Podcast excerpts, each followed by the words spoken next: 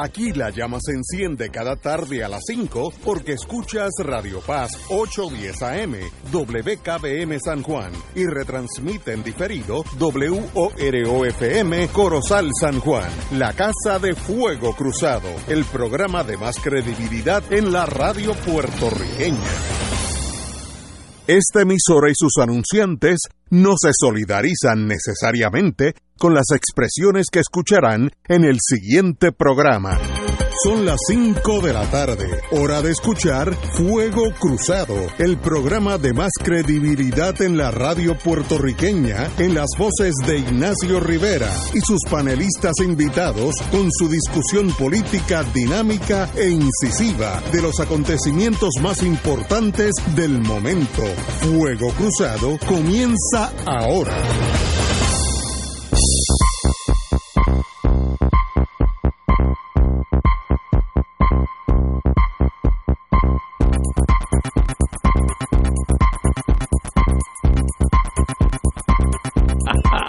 Amigos y amigos, muy buenas tardes.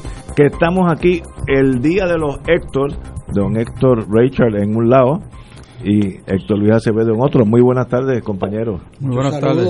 Hoy, como sabemos, es el 23 de septiembre, el grito del Ares, y como yo en este programa tenemos talento de todos los lados, eh, hemos contratado, le vamos a pagar horas extra a Wilma Reverón eh, para que nos, nos, nos hable de Grito del Ares, su, historia y su significado. Wilma, buenas tardes. Muy buenas tardes, ¿cómo están ustedes? Muy bien, muy bien, gracias. Wilma. Saludos, Wilma. Dinos. Saludos a, a todos. Pues mira, eh, hoy estamos conmemorando y, y sigo con el eco este que me vuelve loca cuando hablo. Me, me dijo un amigo que sabe de radio que no le hable, si estás cerca de una pared, la pared rebota tu señal. Así que tiene ¿Ah, sí? que... Sí, Y ah, si ah, tiene un radio prendido. no, el radio es No, no, mortal. radio no tengo. No, pero, pero, y el micrófono del FBI, yo le dije que lo apagaran, así que eh, no, no tiene esa interferencia. ok, pues me voy a alejar de las paredes lo más posible. Pues dime- dinos de Este, grito pero del sí. Sí, porque estoy en un cuarto que es relativamente pequeño. Ok, eso es. Ok. Eh, Bueno, pero de todas maneras íbamos a hablar del grito del Aren el 23 de septiembre de 1868, eh, que fue es reconocido como el precursor del movimiento independentista en Puerto Rico, aunque no quiere decir que antes no hubo intento, ¿verdad? Porque estuvo la insurrección de San Germán, del Cabildo de San Germán anteriormente, y, y las conspiraciones para lograr la independencia de Puerto Rico venían dándose desde principios del siglo XIX. Ya para 1809, pues tenemos las actividades que estaban llevando a cabo las personas que se congregaban alrededor de la figura de María Mercedes Balbudo, la que fue finalmente exiliada por don Ramón de la Torre en el, el 24 de octubre de 1824 y que fue la persona que le entregó a, a Valero Bernabé la carta para que se integrara al ejército bolivariano porque ya ella estaba en comunicación constante con los con los revolucionarios venezolanos así que el ARES viene a ser entonces el, el intento más organizado eh, de esa gesta por la libertad de Puerto Rico contra el imperio español. Eh, básicamente, pues eran los protagonistas principales eran hacendados eh, y sin embargo tenían una conciencia económica y social bastante avanzada para su época, por- porque por ejemplo ellos planteaban la libertad de los esclavos como parte de su de sus demandas eh, y también eh, exigían la libertad de expresión, el libre mercado, eh, así que tenemos que estos revolucionarios pues no solamente querían la independencia, sino querían la independencia para construir un país donde hubiera libertades más amplias para todas y todos. Y sobre todo es muy importante, ¿verdad?, que tuvieran la conciencia de poder reclamar en contra de la esclavitud. Lares y, y el grito de Yara se habían planificado para llevarse a cabo el mismo día, en el caso del grito de Yara, que yo soy malísima para las fechas, pero si mal no recuerdo es el 10 de octubre, eh, ya mismo me corrigen si me si me equivoqué, este, pero porque parte de lo que habían planificado los cubanos y los puertorriqueños era de esta manera al ejecutarse las insurrecciones el mismo día, que se suponía que la nuestra fue el mismo día que la cubana, pues entonces el ejército español se iba a ver enfrentado en dos frentes a la vez y eso podía posibilitar eh, el éxito de las insurrecciones en las dos islas. Pero desafortunadamente en Puerto Rico hubo unas delaciones, lo que hizo que se precipitara eh, el grito de Lares, que fue también eh, curiosamente lo que pasó con la revolución nacionalista del, del 30 de octubre, que también se tuvo que adelantar por unas delaciones que hubo. Así que siempre hay el elemento antipatriótico eh, envuelto en estos intentos de conseguir la libertad. Eh, la cabeza pensante de esta insurrección pues fue obviamente el doctor Ramón Emeterio Betance, aunque él estaba en el exilio desde Francia, pero había pues obviamente trabajado para posibilitar que, que los revolucionarios del ARE pudieran tener acceso a las armas y a los fondos para poder llevar a cabo su revolución. Eh, y y se destaca en, en este en esta insurrección la figura de las mujeres como son pues Mariana Bracetti que que la limitan a que cosí una bandera y eso es totalmente injusto e incorrecto. Mariana Bracetti, eh, conjuntamente con la cuñada de ella, eran, eran eh, las dos estaban casadas con los hermanos Rojas, con, con Manuel y, y, el otro eh, ahora se me, se me fue el nombre, el primer nombre de, del otro de, del otro hermano, pero estos dos hermanos Rojas fueron los que lideraron esta insurrección eh, eh, donde las planificaron de sus respectivas haciendas y estas mujeres eran parte de la conspiración, eran, eran mujeres que estaban participando de las reuniones, que estaban planificando y de hecho pues después fueron arrestadas. Mariana Bracetti eh, cumplió cárcel por insurrección de Lares. Hay una magnífica biografía de Mariana Bracetti que preparó la doctora Raquel Rosario Rivera que se ha destacado en, en, en rescatar la historia de las mujeres en la, en la lucha por la independencia de Puerto Rico, empezando con su libro sobre la, la biografía de María Mercedes Barbudo. Así que si quieren conocer más de este tema, pues esos son dos libros importantes, igual que lo que publicó Che Paralitici con otros historiadores de las siete voces hacia el grito del Ares eh, y el Instituto de Cultura puertorriqueña tiene también una publicación de Francisco Moscoso, La Revolución puertorriqueña de 1868. Este, este, este eco me, me, hace que me confunda.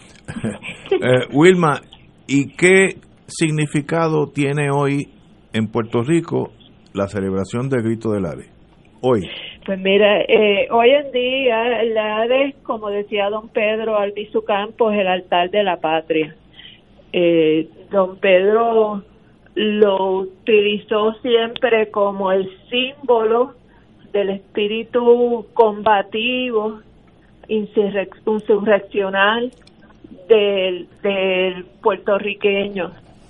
Eh, y, y siempre trató de que la conmemoración del grito del Ares se diera dentro de la conciencia de que este es un pueblo que ha estado luchando no desde ahora, no desde el siglo XX, sino desde el principio del siglo XIX, eh, que ha intentado conseguir su, su liberación, su independencia a través de distintos métodos de lucha. Ustedes saben que don Pedro fue uno que intentó, por ejemplo, el uso de las urnas en un momento dado eh, y ante la inminencia de lo que iba a ser el colonialismo eh, con la correa larga en el cuello, que es el Estado Libre Asociado,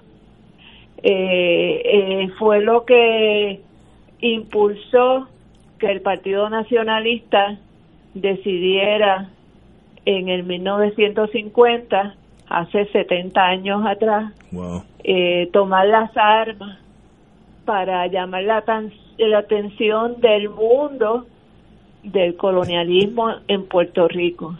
Y Lares, pues en ese sentido, eh, para los independentistas, tiene ese significado de lo que es el espíritu de sacrificio, de resistencia, de lucha y de amor incondicional por nuestra patria de nuestra capacidad de darlo todo, como decía don Pedro, la vida y la hacienda por ese ideal que es la independencia. Y eso es lo que hoy estamos conmemorando. Eh, eh, interesantísimo. Eh, Wilma, me según yo entiendo, el martes que viene tú invitaste a la señora Ojeda, si Sí, a Edma Beatriz, que es la viuda de Filiberto Ojeda. Eh, vamos a tener la oportunidad de, de conversar con ella sobre lo que sucedió el 23 de septiembre de 2005, cuando fue asesinado por el FBI el comandante Filiberto Ojeda Ría, Río. Este año se cumplen 15 años. Wow, 15 años de eso. De ese asesinato.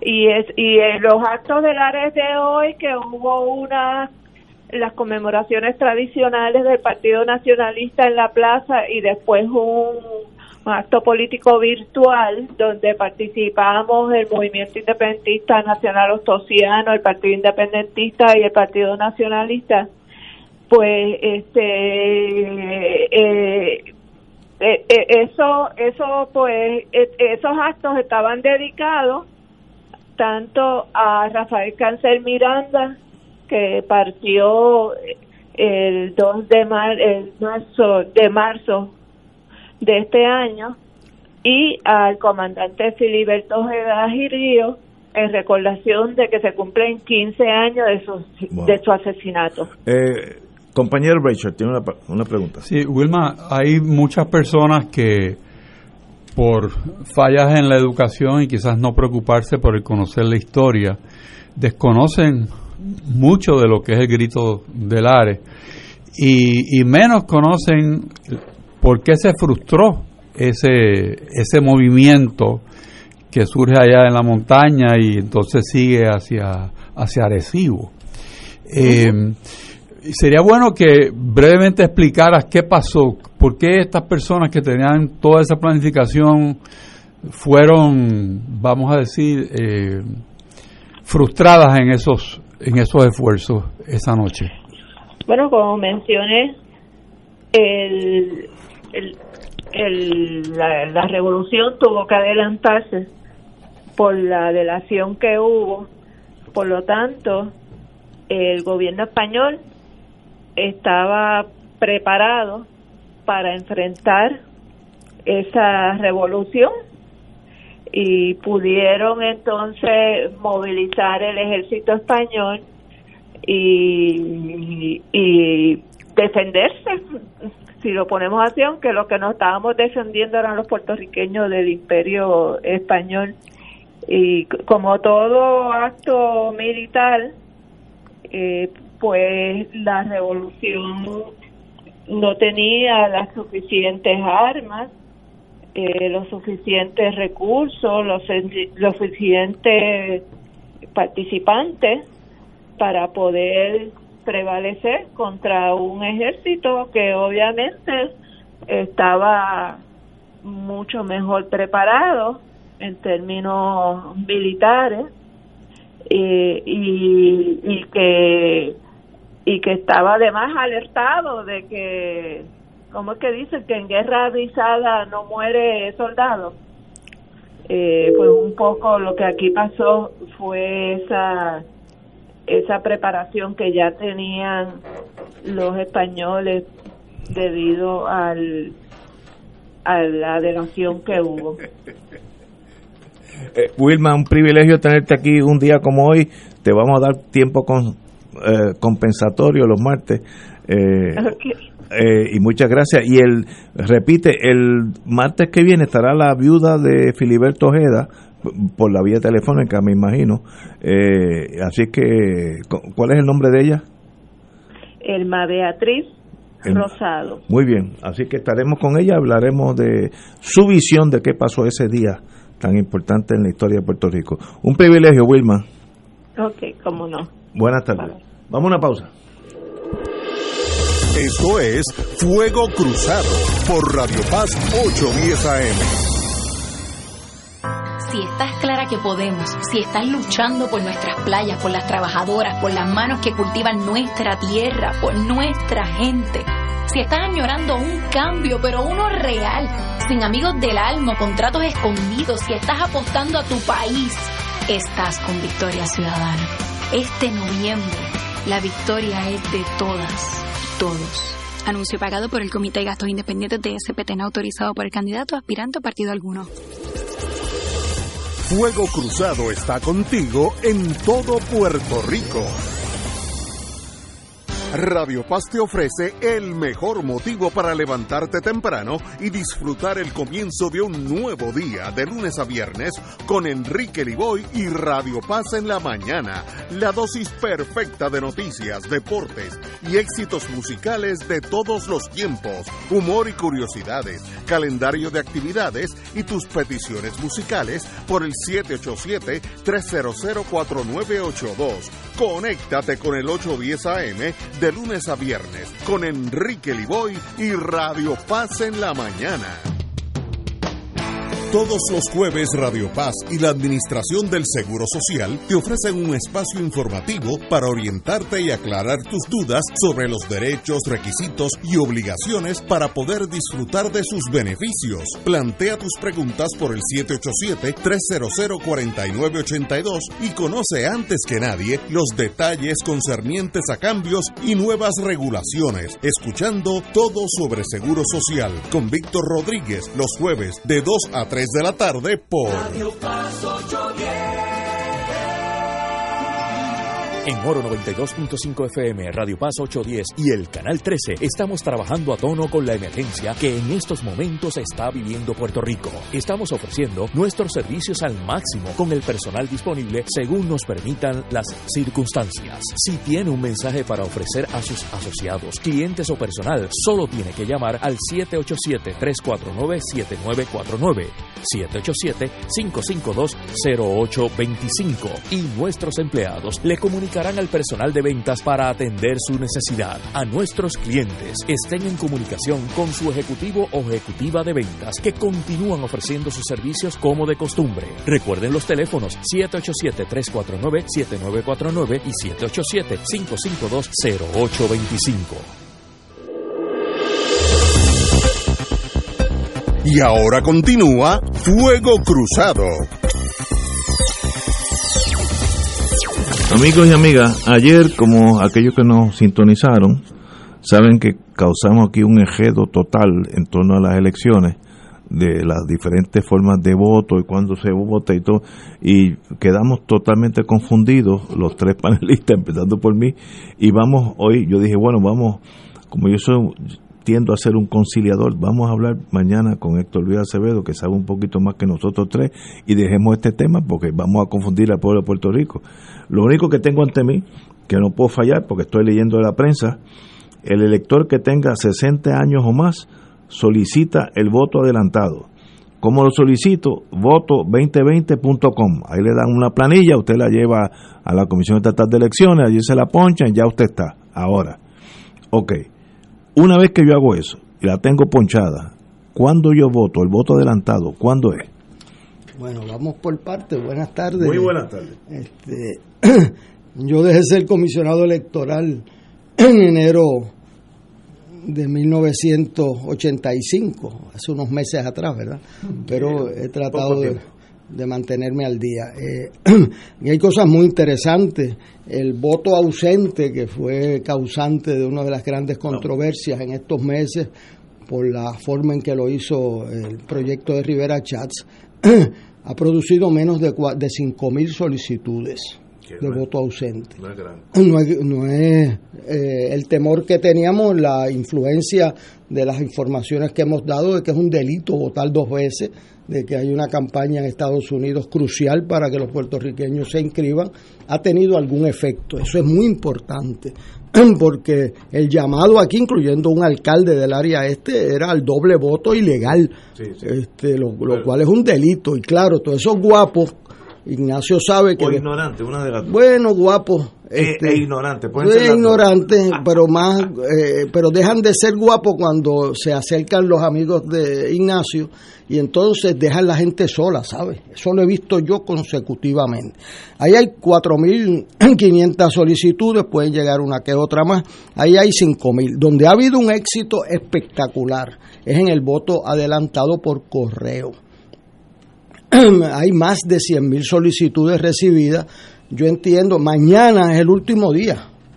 Mañana es 24. Mañana es 24, mañana es el último día para usted solicitarlo. Hay varias formas de hacerlo. La más sencilla es bajar la solicitud por internet, firmarla. 2020.com. Y ahí usted o pone Comisión Estatal de Elecciones y le aparece en la computadora o si no alguien se la va. Me consta que los partidos políticos han estado activos yo conozco un pueblo que hay más de 1.500 solicitudes.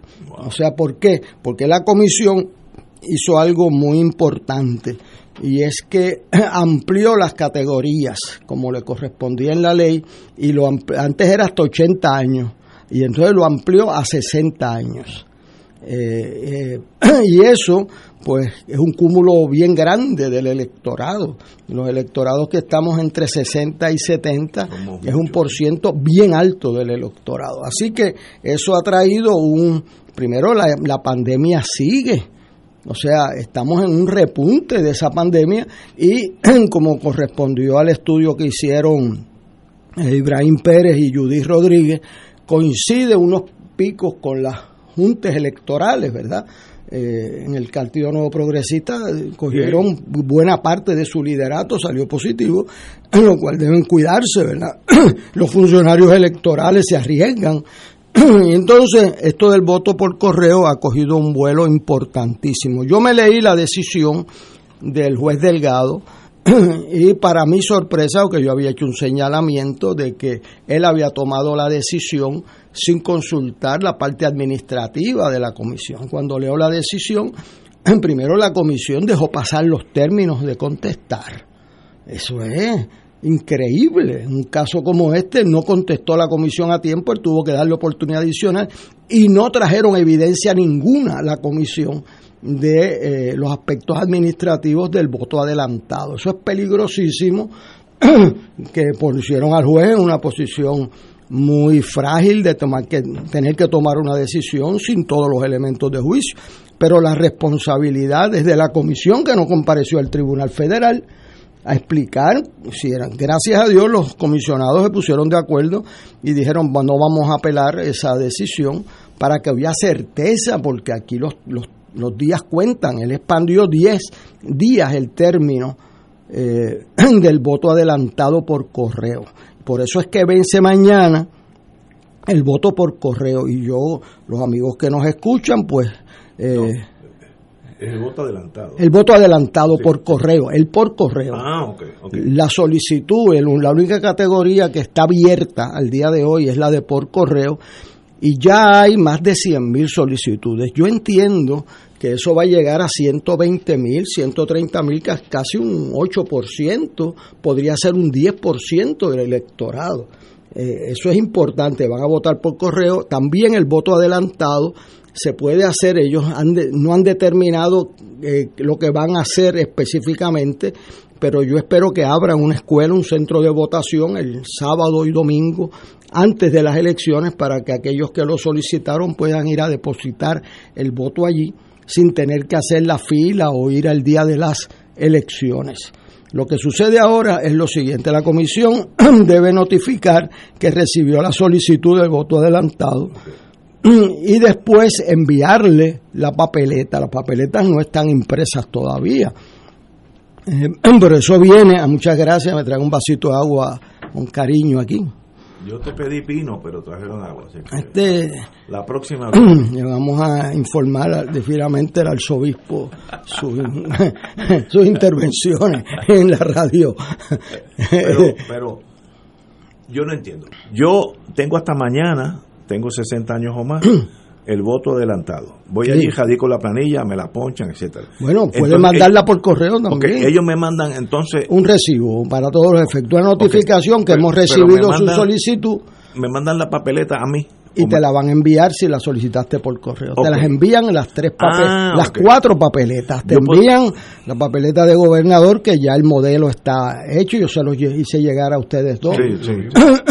está la papeleta legislativa que incluye los escaños por acumulación y los de distrito. Eh, para la Cámara y el Senado y está la papeleta de alcaldes que incluye a los alcaldes y los asambleístas municipales y la del plebiscito. Yo recibo esas papeletas y ¿qué yo hago? Usted, Por correo. Usted las marca en su casa. Y las devuelve.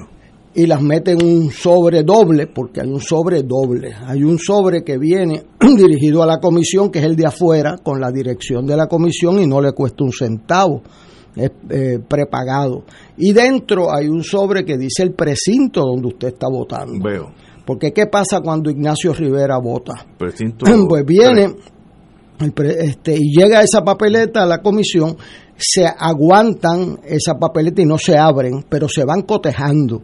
Ignacio Rivera, ¿qué precinto es? Precinto 1. Entonces van acumulando por precinto eso. El día de las elecciones o pueden abrirlas y echarlas en una urna, pero no las pueden contar para que nadie sepa cómo usted votó, pero van acumulando las del precinto 1, las van poniendo en una urna después que las validan del precinto 1 y el precinto 2 y el precinto 3 y entonces el día de las elecciones eh, las abren y las cuentan el voto adelantado. Eso es bien importante que usted cuando reciba eso lo envíe rápido porque porque lo peor que le puede pasar a Puerto Rico es que primero el correo no tenga la capacidad de, atenderlas todas al final de la jornada. Oye, o sea, que puede ser. Que, por eso eh, debemos invitar al, al, al Postmaster General a que venga aquí y nos diga qué preparativos tienen para atender esas papeletas.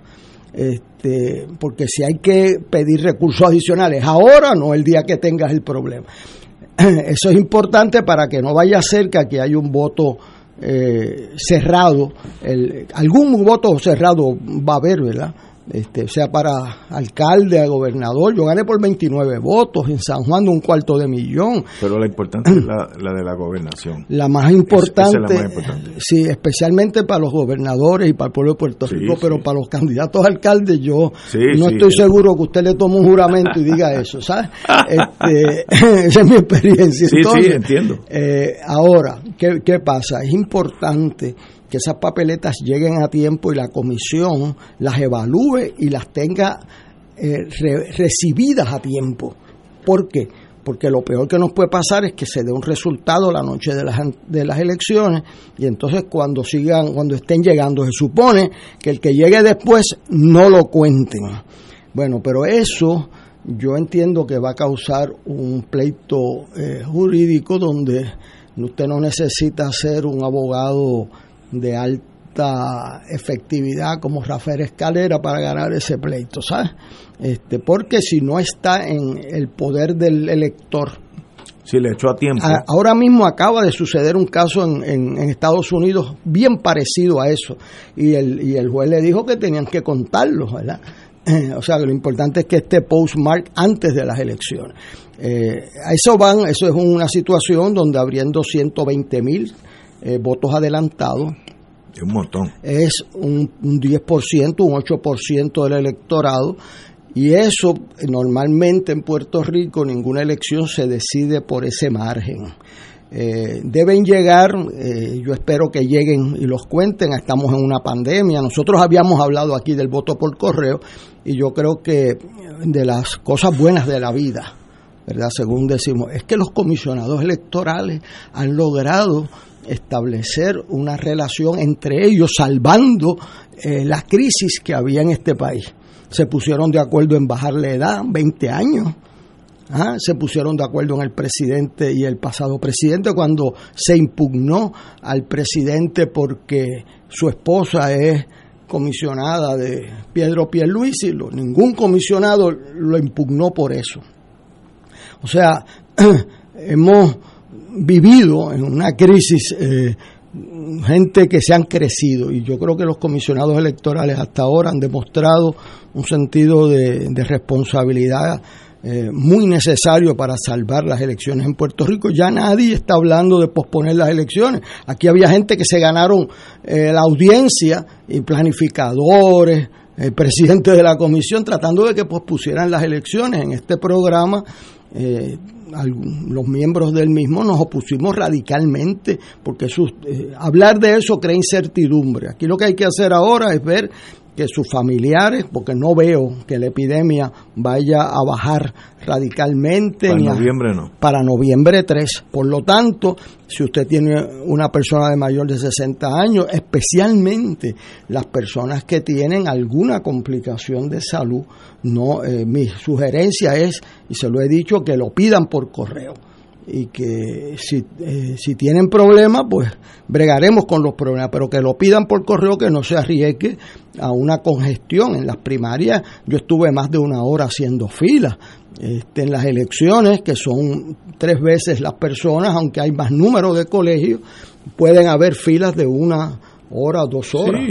Este, así que en la medida en que se pueda adelantar un 10% del voto, pues baja la acumulación de las personas en, en, el día eh, de las elecciones. Esto es territorio, no uncharted territory, dirán en inglés, pero yo creo que lo estamos manejando después de lo sucedido en las primarias en un ritmo ascendente. La comisión tiene que prepararse para el, las 120 mil papeletas que tiene que enviar y recibir y eso y cualificar antes de depositarla y contarla rápidamente para que no hayan resultados diversos en este país. Y yo pido la misma petición que hice para las primarias. Me preguntaron en el Canal 2, ¿y cuál es lo que usted espera o qué es lo que usted desea para las elecciones? Que el que gane, gane por mucho. Y me complacieron y yo espero que también ahora. Ok, pero bueno, vamos a una pausa porque yo tengo varias preguntas todavía sobre la mesa y regresamos a votar el 3 de noviembre. ¿Cómo se hace eso? Vamos a una pausa. Esto es Fuego Cruzado por Radio Paz 810 AM.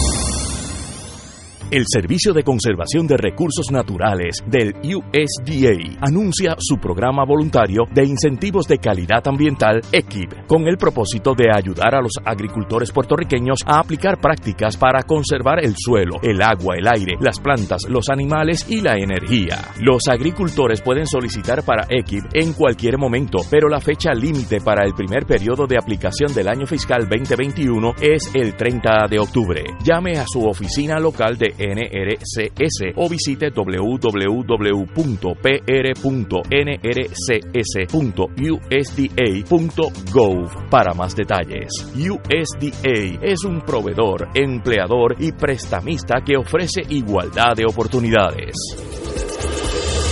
Fuego Cruzado está contigo en todo Puerto Rico.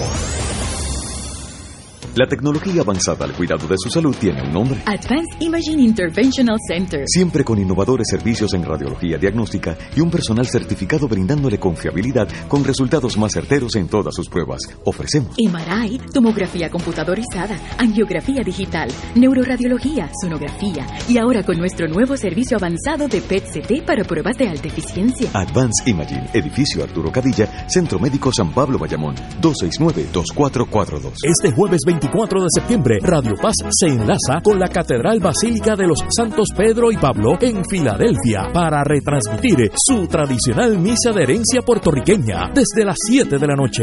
Esta será presidida por su excelencia Nelson Pérez, arzobispo de Filadelfia, con el lema La fe y la esperanza avanzan juntas de la mano de Jesús y de la Virgen de la Providencia. Unámonos a los hermanos de Filadelfia este jueves 24 de septiembre desde las 7 de la noche para esta magna celebración por Radio Paz 810 AM y Radio Paz 810.com. Fanático del deporte, la mejor información y el mejor análisis lo escuchas los sábados a las 2 de la tarde por Impacto Deportivo con Javier Sabat y el más completo elenco en deportes por Radio Paz 810 AM y en las redes sociales Facebook, Impacto Deportivo, Radio PR Twitter e Instagram. Impacto underscore Deport.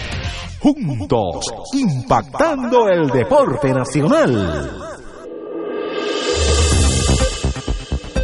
Y ahora continúa Fuego Cruzado. El próximo segmento es auspiciado por MMM Caminemos Juntos. Regresamos, continuamos eh, tratando de explicar la complejidad o la sencillez del voto el 3 de noviembre. Eh, mañana tienen para solicitar el voto adelantado, donde yo no estaba claro, yo pensaba que el voto adelantado eh, no se podía reenviar por correo y sí, Héctor Luis me dice, una vez que me llegan todas las papeletas, yo puedo marcarlas y, viene un sobre predirigido, el envío y ese es mi voto. Y también puedo ir el día, la Junta va a decir, la Junta no, la Comisión va a decir qué día puedo ir adelantado a la fecha del 3 de noviembre, puede ser el sábado o el domingo, en un drive-in tal vez y depositarla allí. Así que eso ya está corriendo bien. Una duda es el voto ausente, ¿cómo funciona eso? Eso es más o menos lo mismo, regresa por correo. Sí, Votos ausentes que hasta ahora eran 4.400, que es un número mucho más moderado de los que eh, pensaban. Y yo sostengo que de esos 4.400, el presidente de la comisión tiene el deber ministerial de advertirles que el artículo 5.4 de la ley dice que hay un solo domicilio y que usted no puede votar en Estados Unidos y aquí. O sea que si usted está inscrito para votar en Nueva York o en Florida, en Pensilvania, usted no puede votar en los dos sitios. Eso es un delito. Y eso yo creo que él debe advertirlo cuando le envíe las papeletas. No vaya a pasar lo mismo a los que cogieron los cheques estos, que los tengan que devolver. Pero es mejor devolverlo a cometer un delito, ¿sabes? El número es moderado, así que el voto ausente ha sido, eh, fíjese que en ese voto ausente están los militares y los estudiantes que siempre eran los grupos. O sea que ahí eso se ha quedado. Eh, el intento, claro, yo veo eh, el intento que hubo de incrementar ese voto radicalmente no se da en estas elecciones, claro, puede estar metido en el voto por correo, eso hay que chequearlo cada partido tiene que tener personal para cotejar que la dirección que uno envíe ese voto es aquí en Puerto Rico el voto adelantado. Como señalaba el comandante Ignacio, eh, eh, es probable, no lo han determinado finalmente, pero es probable que abran un centro de votación, la comisión, en el fin de semana antes de las elecciones, como lo hicieron en las primarias. El PNP lo abrió una semana antes, el Partido Popular el viernes antes. Yo espero que lo abran el fin de semana antes, sábado o domingo, para que usted pueda ir con su voto eh, adelantado y eh, dejarlo allí, eh, entregarlo allí, sea en un drive-in, como se hizo un experimento exitoso en dos precintos, o a la, al centro de votación. Eso nos evita que usted que me escucha tenga que hacer fila el día de las elecciones. A nosotros no nos conviene en esta circunstancia que usted haga fila por usted y por los demás. En la medida en que bajemos la congestión el día de las elecciones, es mejor para todo el mundo. Eso va a requerir un, sacrificio adicional de un número de funcionarios de colegio que van a tener que trabajar el sábado, el domingo y el martes. O sea, aquí los, los héroes, y a Ignacio no le gusta mucho esa palabra, los héroes de este país arriesgando su vida son los funcionarios de colegio porque usted no, le pagan y usted va arriesgar su vida el sábado, el domingo y el martes 3 de noviembre. Usted es un héroe para mí porque eh, eh, está cumpliéndole a Puerto Rico para habilitarle el derecho a decidir en la urna y no en, la, en otros medios eh, a la gente en Puerto Rico. Así que yo veo que la medida que se ha tomado de voto adelantado hasta el día de hoy ha sido un éxito democrático mayor en Puerto Rico y el fracaso del voto ausente con el cual querían ganarse las elecciones los que o perdieron la primaria o llegaron bien rezagados, pues perdieron como el interés y la efectividad y las medidas que hemos tomado eh, y todavía creo que puede haberse colado uno que otro, pero bien poco, porque eso tiene una dinámica, que es que en Estados Unidos le están pidiendo el voto a los puertorriqueños, y entonces en la medida en que le pidas el voto y se inscriban, pues no pueden estar en los dos sitios. y obviamente yo creo que es importante que se inscriban donde viven y tengan una participación decisiva. Y eso es lo que yo creo que está sucediendo y yo pues quiero agradecer el apoyo contra el fraude electoral que hubo en este programa y en otros programas de gente que se enfrentó eh, a, la poca vergüenza. Los puertorriqueños no podemos permitir que nos denigren con ventajerías y, eh, en los procesos electorales. Yo creo que hemos enderezado el camino que el juez Rosado Colomer eh, Eh, tiene un reto eh, administrativo y sobre todo proteger la credibilidad de la comisión. Y va por buen camino. Tendremos algunas diferencias menores, pero las, lo importante aquí es proteger la integridad. Por eso le digo, notifíquele. La ley no tiene que ponerse ni hablar. Aquí le, envío copia de la ley. Cuando la gente lee el 5.4 de la ley, que dice que usted no puede estar en dos domicilios a la vez y que usted comete un delito si hace un embuste, pues entonces eso disminuye la... Así que vamos por buen camino, veo una respuesta de más de 100 mil puertorriqueños al día de hoy. Ya han llegado sus solicitudes de voto adelantado. Eso es excelente. Acaba de preguntarnos aquí eh, un compañero de la emisora que una persona lo llama que tiene un niño, un, joven con impedimentos de caminar, pero esa, y que si podía votar adelantado. Bueno, ya esa fecha para ese grupo terminó el 14 de septiembre. Eh, pero en los colegios, en las escuelas, hay lo que se llama un colegio de fácil acceso, pudo haber solicitado al 14 que le llevaran el voto a la casa, pero ahora ya esa fecha pasó. Así que lo que queda es que hay, en todas las escuelas hay un colegio en el primer piso que se llama el colegio de fácil acceso, orientarse donde queda, y en el primer piso usted lleva a su hijo y normalmente, yo solo puedo decir, pues lleve a mi mamá. y mi mamá la dejaron pasar adelante cuando llega una persona con algún impedimento, no hace la fila. Los funcionarios de colegio de todos los partidos la, pasan. Así que mi exhortación es que en la escuela donde él le toca votar, usted lo lleve y va a poder votar en el colegio de fácil acceso, que normalmente es el número uno de la escuela, en el piso de abajo, porque hay pisos ahí en el segundo piso y nadie quiere. Eso fue una idea que tuvimos y los funcionarios van a estar listos para recibir el voto de su hijo, pero tiene que hacerlo en la escuela. Ya la fecha de llevárselo a su casa, si no lo solicitó, pasó. Y como él no tiene 60 años, si tuviera 60 años, pues se le podría mandar por correo pero como esa no es la situación de los hechos, esa es mi orientación. Eh, vamos a una pausa, amigos, y regresamos con, con el compañero Rachel. Fuego Cruzado está contigo en todo Puerto Rico. Buenos días familia. Es la casa a la que siempre puedes llegar sin invitación. A las 10 de la mañana, Judith Felicie es tu anfitriona para conversar sobre medicina, psiquiatría de niños y adolescentes, artes, derecho, valores y fe. Todos los días por Radio Paz 810 AM. Buenos días familia. Donde una conversación parece demasiado corta. Buenos días familia. De lunes a viernes por Radio Paz 810 AM. Cómprame un sistema solar y escúchame aquí en Radio Paz. Todos los viernes a las 4 y 30 de la tarde te espero para que me cuentes tus inquietudes acerca de placas solares con baterías. Comunícate conmigo, soy Luis Enrique al 787-536-7938 de Solar Store. Cómprame un sistema solar.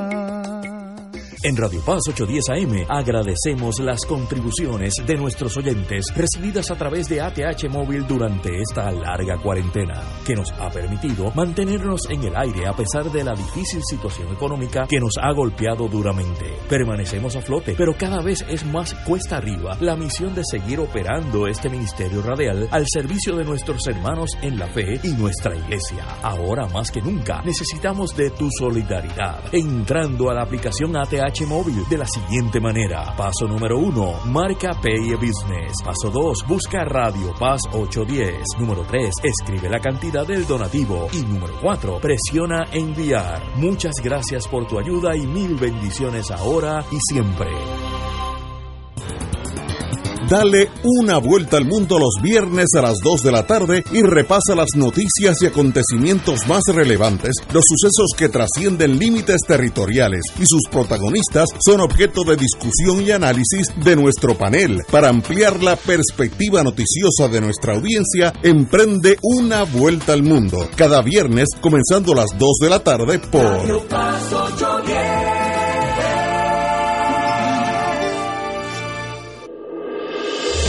Esto es Fuego Cruzado por Radio Paz 810 AM.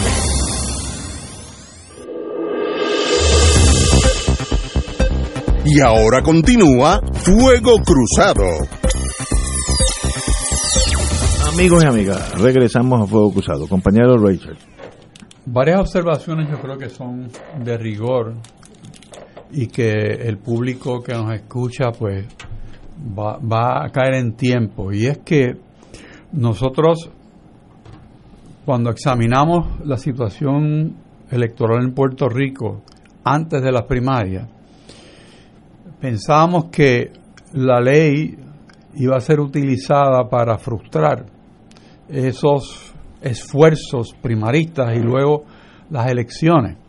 Teníamos un cuadro bastante oscuro de lo que pudiera ser el voto eh, ausente, ya que el diseño de esa ley propiciaba y el, los discursos que emanaban de personas dentro de las campañas eh, propiciaba que se animara a aquella persona que vivía fuera de Puerto Rico a votar aquí eh, de una manera ilegal.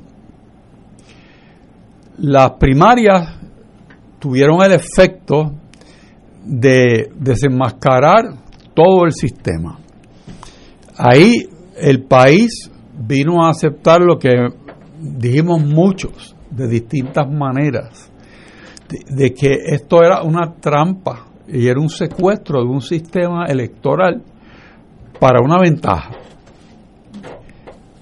Cuando se produce la debacle de la primera primaria y se trata de lograr una segunda, y a la misma vez se entiende que es imposible testimoniar en los procesos electorales en Puerto Rico teniendo a la cabeza a la persona que estaba. Y el país clama por una solución.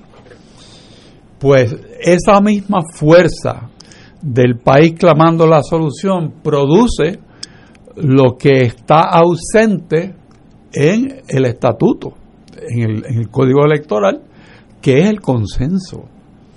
Entonces, al traer otra vez a la mesa la herramienta, la razón por la cual funcionaba el sistema en Puerto Rico de una forma admirable, pues entonces volvemos a ver los resultados y se camina por el camino correcto. Y tenemos gente que está dispuesta a echar hacia adelante para que el sistema logre una elección limpia y segura para que no haya cuestionamientos de esos procesos. El responder a la realidad de la pandemia mediante el mecanismo del voto adelantado por correo es un gran paso hacia la democracia en Puerto Rico. No tan solo por la pandemia, sino que recoge una realidad es que nuestra pirámide poblacional está casi invertida y que hay más personas en la edad de oro o llegando a ella que naciendo. Y esas personas tienen muchísimas dificultades que teniendo este método de votación van a poderla superar porque ya con los números que nos trae el profesor Acevedo vemos que se ha hecho uso inteligente de ese mecanismo y que todavía tenemos un día más para lograrlo. Ahora a ver la parte administrativa de la comisión si puede manejar ese volumen y además el sistema postal de los Estados Unidos que está siendo castigado por el presidente Trump para que precisamente las elecciones por voto vía correo pues sean un fracaso en los Estados Unidos. El presidente ha hecho todo lo posible por impedir que el correo funcione. Y por suerte, en una vista congresional, la persona que Trump nombró para dirigir el correo dijo, no, no, yo, yo garantizo que ese, esos votos que se pongan en el correo van a llegar a su destino. Me pareció a mí maravilloso que él lo dijera porque y, todavía más raro que el presidente Trump no lo haya eliminado de su lista de personas que confía. Pero tenemos por delante este mecanismo de voto adelantado por correo. Es importante que se le dé certeza. Si la comisión va a aperturar una posición, una posibilidad de que esos votos no se emitan por correo y si se entreguen en un tipo de buzón, pues tiene que decirlo pronto. ¿Por qué? Porque no nos podemos tomar el riesgo de no saber a dónde vamos a enviar ese voto o por qué camino lo vamos a enviar. Dejemos para luego y entonces la comisión diga no, no nos ponemos de acuerdo y no, y no tienen esa solución y se quede el voto sin llegar a su destino en la fecha que se dice que debe llegar. Así que tenemos que hacer nuestra asignación. Primero, asegurando que el correo puede manejar el volumen que se asemeja al volumen que manejan en las navidades, dicho por ellos mismos. Si lo pueden manejar ahora con los recursos que no son los de las navidades, ahora. Ese es un punto que hay que, que trabajar. Lo segundo, que la comisión se ponga las pilas y diga claramente cómo se va a enviar ese voto, si lo va a recibir o si va a ser por correo realmente, y tenerlo diáfanamente establecido. Necesitamos certeza. Con esa certeza y seguridad podemos decir que vamos a tener unas elecciones limpias, confiables y que los resultados se van a respetar. quería primero eh, solidarizarme con las expresiones del licenciado Richard. Eh, en dos meses, desde agosto, en un mes, perdón, aquí se ha enderezado un curso eh, peligrosísimo para este país. Quedan unos remanentes peligrosos en esa ley, por ejemplo, que no se les respeta la intención del elector. Yo vi que la gobernadora eh, votó eh, papeleta abierta, lo cual es un delito, un delito grave, por cierto. Eh, lo, lo, pusieron grave en esta ley porque implica una presión para los para, para los demás. Yo he tenido que explicar eso, que fue un remanente que me tocó del profesor Jacob Caro de Derecho Laboral. Eh, ese voto posiblemente se lo cuente la máquina, no lo lea y lo marque en blanco. esos votos hay que contarlos a mano cuando hay un voto en blanco hay que estar seguro de que es un voto en blanco. En la primaria del PNP hubo 5.400 votos en blanco. Que es mucho. Que para mí, eh, en estas circunstancias, es un número alto.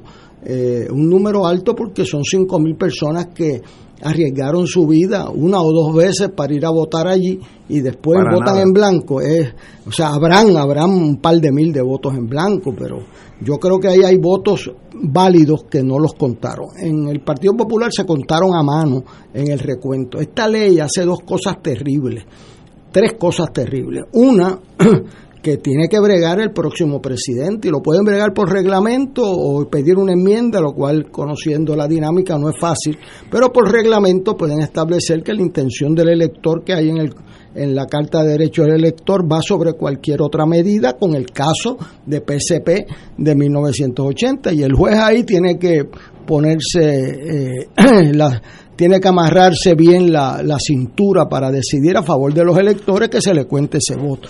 No hay derecho a recuento papeleta a papeleta en esta ley. Eso es importantísimo porque aquí van a haber alguna elección cerrada. ¿Y si hay dudas?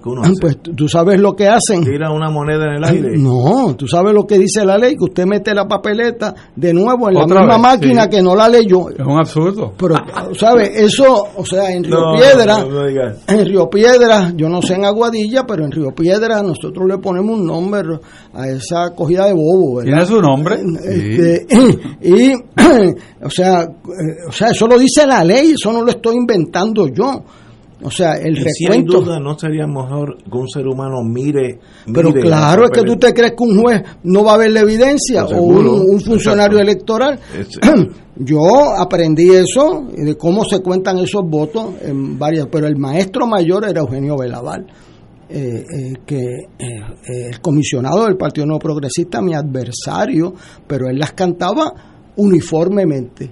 Y eso es lo que se necesita en un proceso electoral, uniformidad. O sea, si el voto es a favor del PNP y es un voto válido, pues un voto válido. Y si es inválido, es inválido. Si viene el Partido Popular con la misma papeleta, es igual. Lo que no puedes hacer es cantársela a uno así y otros no. Y eso está documentado en los casos en el Supremo. Eso está documentado. O sea, aquí pasaron cosas terribles. Bueno, tienen que decidir, por ejemplo, vinieron y añadieron el último día de la sesión sobre la ley electoral, le ponen, en contrario a un caso de eh, PPD versus, Santos versus PPD, que en el writing le tienen que poner el nombre completo. O sea que si ponen Richard, no, no, es, no se le cuenta el voto a Héctor Richard, aunque esté corriendo el writing. pongo Pierluisi. Y si pone Pierluisi, tiene que poner Pedro Pierluisi según la ley. Hay un caso, hay un caso, o pone Wanda. o pone eh, eh, Juan Dalmau o Dalmau, pues lo tiene que. Pero eso yo perdí, o sea, yo fui al Supremo porque no estaba claro un, un caso que decían Paco. Paco Santo estaba corriendo, el alcalde de ahí bonito, para writing. Y entonces había gente que ponían Paco en la papeleta. Y yo le decía, ¿a qué Paco le cuento yo eso? Y el Supremo me dijo, pues mire, Acevedo el único Paco que está corriendo es Paco Santo para alcalde de ahí bonito. Si lo puso Paco, se lo cuenta él, ¿sabe? Bien hecho. Eh, eh, y si dice Santo, se lo cuenta Santo. Y si lo pone fuera del lugar, se lo cuenta para alcalde, para que eso es lo que está corriendo. Tomamos conocimiento judicial, dice el tribunal, de que está corriendo en rating. O sea, entonces ahora quieren hacer una... quieren revocar, Ignacio. una ley no puede revocar una decisión constitucional del Tribunal Supremo. el caso de PCP, que todavía nos queda, gracias a Dios vivo el juez Martín, fue por unanimidad que la voluntad del elector hay que respetarla, pues ahora, para desgracia nuestra, el junio 20 la gobernadora firmó una ley que dice que la voluntad del elector es la que lea la máquina, no la que el elector quiso poner. Es que eso no, cuando, si va al tribunal, bueno, depende de qué tribunal. Depende, o sea, yo no, o sea, espero que tú tengas razón, espero que tú tengas razón. Y yo le voy a decir una cosa, mire, mi experiencia es que los casos son importantes, pero la distancia también, porque los seres humanos a veces se creen eh, que por lo que pase en la mesa 1, como es un caso del Partido Popular, lo decido en contra. Pero viene la mesa 3, ¿sabes? Y en la mesa 3 eh, es al revés. Eh, y eso es así en proceso electoral. El que no haya vivido un recuento, ¿sabes? No permitir un recuento en la ley es una ofensa a los electores en Puerto Rico. El presidente de la comisión va a tener allí a los comisionados electorales cuando venga el reglamento diciendo que tienen que contar los votos ahora, tú no sabes a quién eso le va a beneficiar hoy. ¿Por qué? Vamos a decir que el PNP pierda la, una alcaldía por 30 votos. ¿Qué tú crees que va a pasar con el candidato alcalde del PNP? Va a pedir un recuento, papeleta, papeleta. Entonces, este, alguien ha pensado que eso le va a afectar al Partido Popular. Mire, eso no se sabe. Eh, o sea, tú no haces una legislación electoral para querer eh, ganar una ventaja temporera, sino para proceder. yo dificulto que si tú llevas un caso al Tribunal Federal, en el caso mío, de derechos civiles, yo, alcalde de Jurutungo, gané por 12 votos porque la máquina no me lo contó bien. Yo dificulto que la, la ah bueno la ley dice no no no quién votó. Bueno, y vamos a verlo uno a uno. Eso es lo que va a yo confío en que tú tengas razón. Hay unos límites de la jurisdicción federal para que sea un massive disenfranchisement o un entrapment. Yo creo que esto, pues, esperamos que los comisionados se crezcan a tiempo y en el reglamento de las elecciones corrijan esas deficiencias de la ley electoral. Lo importante es la intención del claro. ¿Qué quiso hacer doña Yuya? Eso la tienes que respetar. Exacto. Mire, yo vi gente que habían votado en La Palma y bajo esta definición, ese voto en La Palma sería en blanco o en la pava sería en blanco aunque esté clara en el cuadrito sí. y aunque sea en esta ocasión Ignacio tiene razón hay que respetarle la, intención del elector no, tengamos que litigar lo obvio en este país. Tenemos que ir a una pausa son las seis y dos minutos y regresamos. Fuego Cruzado está contigo en todo Puerto Rico Aquí la llama se enciende cada tarde a las 5 porque escuchas Radio Paz 810 AM, WKBM San Juan y retransmite en diferido WOROFM Corozal San Juan, la Casa de Fuego Cruzado, el programa de más credibilidad en la radio puertorriqueña.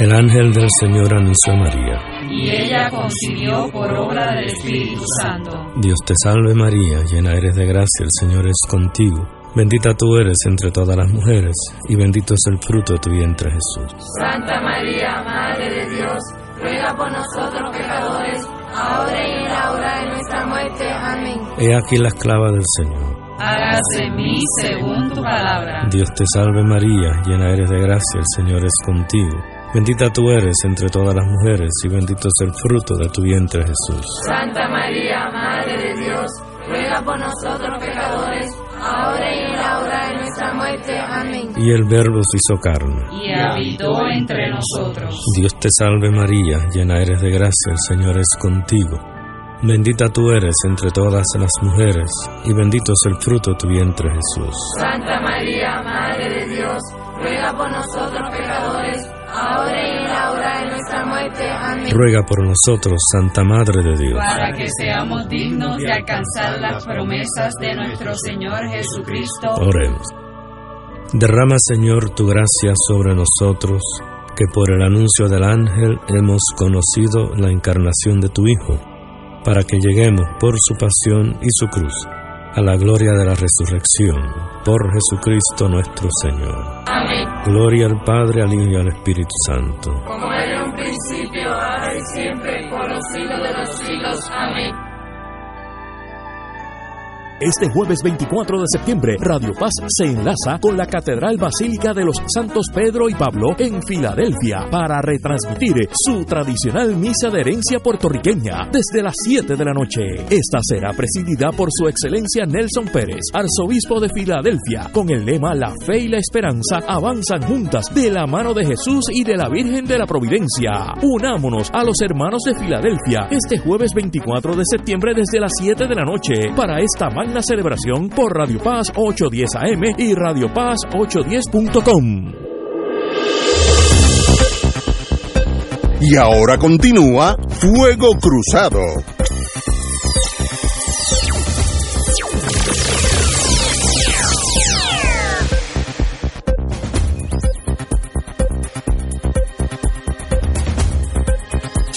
Amigos, como hemos estado en el mundo de la elección eh, para el 3 de noviembre, eh, yo voy a votar caminando.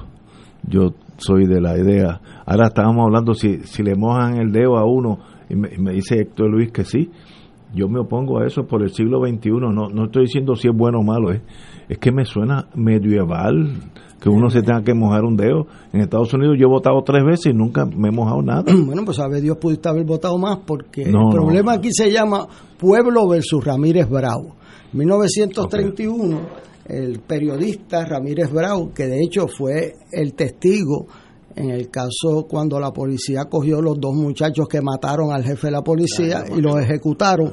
Él fue el testigo que los vio ejecutándolo, porque lo vio por una ventana. Cuando llegó el día del juicio, le hicieron afuera que le iban a picar el cuello y se le olvidó el nombre. Este, pero llevó un caso al Supremo para evitar el- la, la tinta, porque era como un carimbo. Y el Tribunal Supremo de Puerto Rico decidió que tenía razón y le quitó la tinta, eh, porque eso marcaba el elector, etcétera. Entonces, cuando vinimos en la reforma del 82, bregamos con eso, hicimos dos cosas. Pusimos la tinta invisible a los humanos para que no hubiera carimbo, porque no hay carimbo si tú no te ven. Y segundo, el que no quiere entintarse lo puede notificar a la comisión y vota último en el colegio, que no puede votar dos veces. Déjeme decirle qué pasó con lo que a Ignacio le molesta. Quitaron la marca esa de los electores. Y en Puerto Rico documenta el Congressional Record que en el 32 hubo 30 pueblos donde votaron más, habían más electores que habitantes. Eso suena O sea, como un chiste. Ignacio. Y yo tengo, o sea, yo te voy a traer el listado, está en el... No me, no me- es que eso suena eh, Eso no es- irracional. Bueno, no, no es irracional, eso es. No, no pasó. Pero no era uno o dos. En el caso cuando pusieron el colegio cerrado, que lo, que lo adopta el Senado de los Estados Unidos por unanimidad para Puerto Rico, ¿sabes?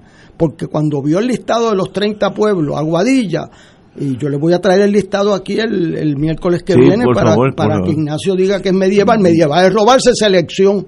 Eso sí que No, es medieval. eso es pillaje. Ajá, eso, eso es un pillaje me- medieval. Pero es- es- no puede existir hoy en día que la gente masivamente, hay siempre un pillito, pero, es pero que, que, que Aguadilla tenga más votantes que ciudadanos. Bueno, yo te Eh, puedo eh, decir. En el siglo, hoy, Hoy, yo lo hoy, en, el, en el 2012, aquí se hizo una petición de voto encamado.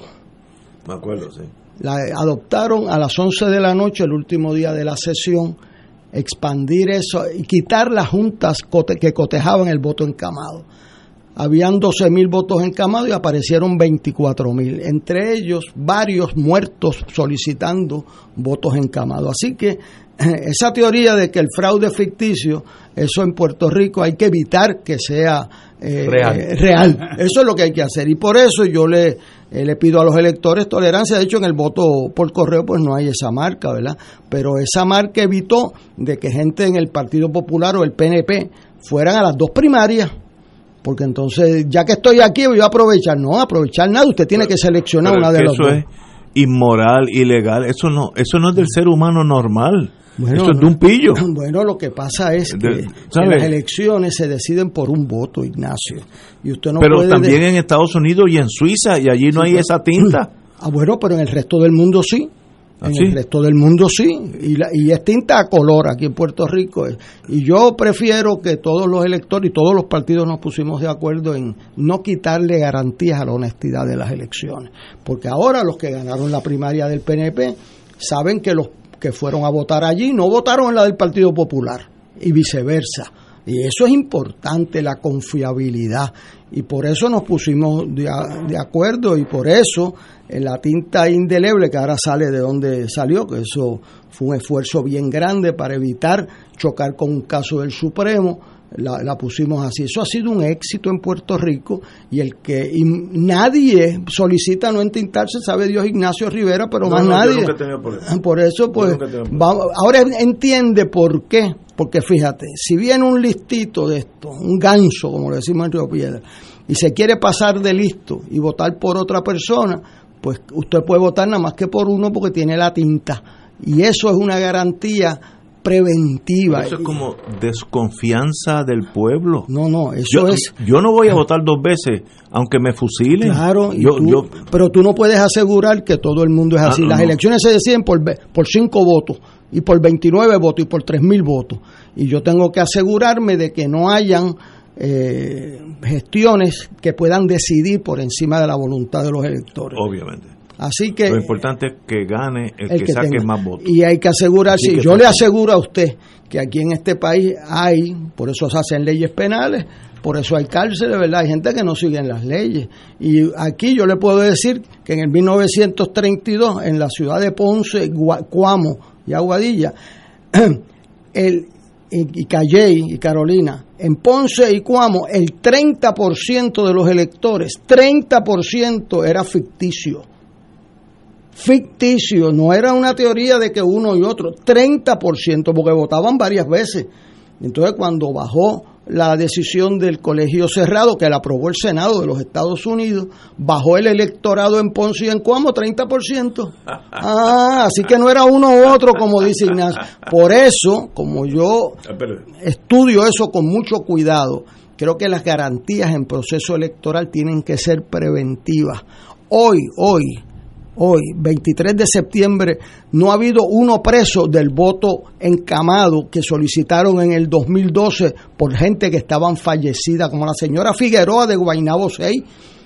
Y, y eso tiene nombre y apellido. O sea, aquí la, el 99.9 de las personas son gente honrada, pero hay un por ciento que se dispara la maroma y le pueden quitar el derecho a elegir al 99%. Pero a ese por ciento se le acusa y se le mete Ah, y preso. tú sabes, pues estoy diciendo que en el área electoral, ¿cuántos casos han habido? Cero. Cero. Hay impunidad. No. Por lo tanto, las No- medidas no electorales tiene que ser preventivo. No puede depender de los de, de los de, de la erradicación de casos, porque ¿quién la va a hacer la erradicación de casos? también el- bueno, pero la ley que tenemos hoy en día es bien deficiente en esa parte. Tú no puedes cuestionar prácticamente nada. O sea, que está hecho para que esas cosas pasen. Entonces, la única manera Pues de seguimos. evitarla es con frenos y contrapesos. Seguimos con la tinta. Eso es lo que están diciendo ustedes. Indeleble. y si no, porque Ignacio solicite su voto. No, Ignacio, y la teoría tuya que son unos pocos, ¿cuántos tienen problema con el púa? Eso, unos pocos. ¿Cuántos Ah. son los pocos de Ignacio? Sí, pero eso es una cosa, una, una cosa es dar un timo y otra cosa es votar dos veces. No, no, no, ¿Eso es pero es peor? un timo. Eso es peor. Eso es un timo.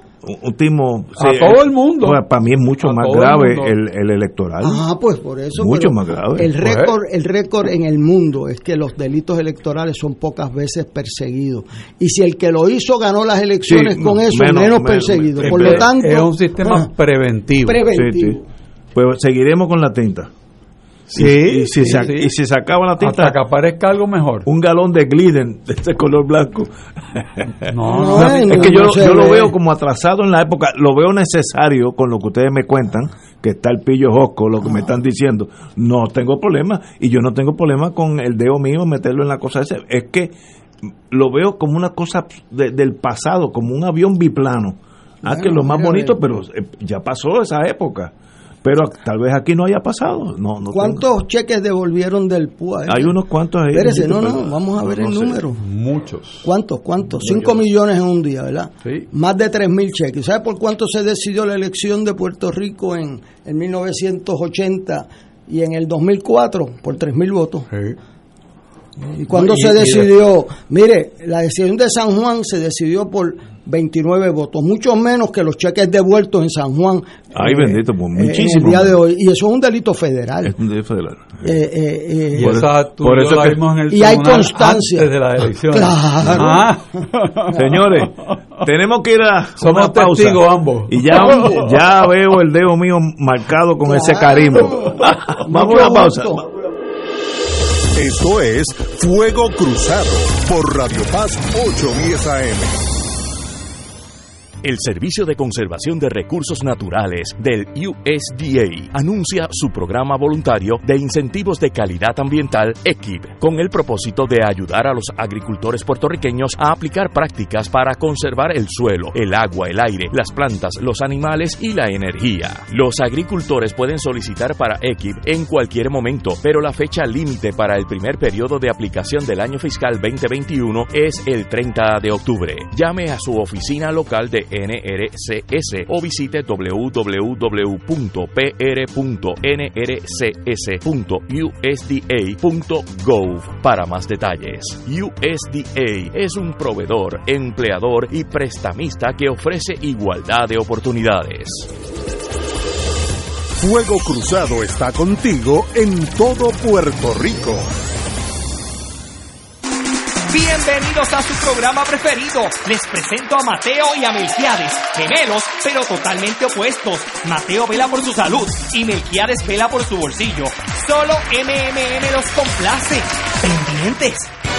Buenos días familia. Es la casa a la que siempre puedes llegar sin invitación. A las 10 de la mañana, Judith Felicie es tu anfitriona para conversar sobre medicina, psiquiatría de niños y adolescentes, artes, derecho, valores y fe. Todos los días por Radio Paz 810 AM. Buenos días familia. Donde una conversación parece demasiado corta. Buenos días familia. De lunes a viernes por Radio Paz 810 AM. Fanático del deporte, la mejor información y el mejor análisis lo escuchas los sábados a las 2 de la tarde por Impacto Deportivo con Javier Sabat y el más completo elenco en deportes por Radio Paz 810 AM y en las redes sociales Facebook Impacto Deportivo Radio PR Twitter e Instagram Impacto underscore Deport juntos, impactando el deporte nacional. Y ahora continúa Fuego Cruzado.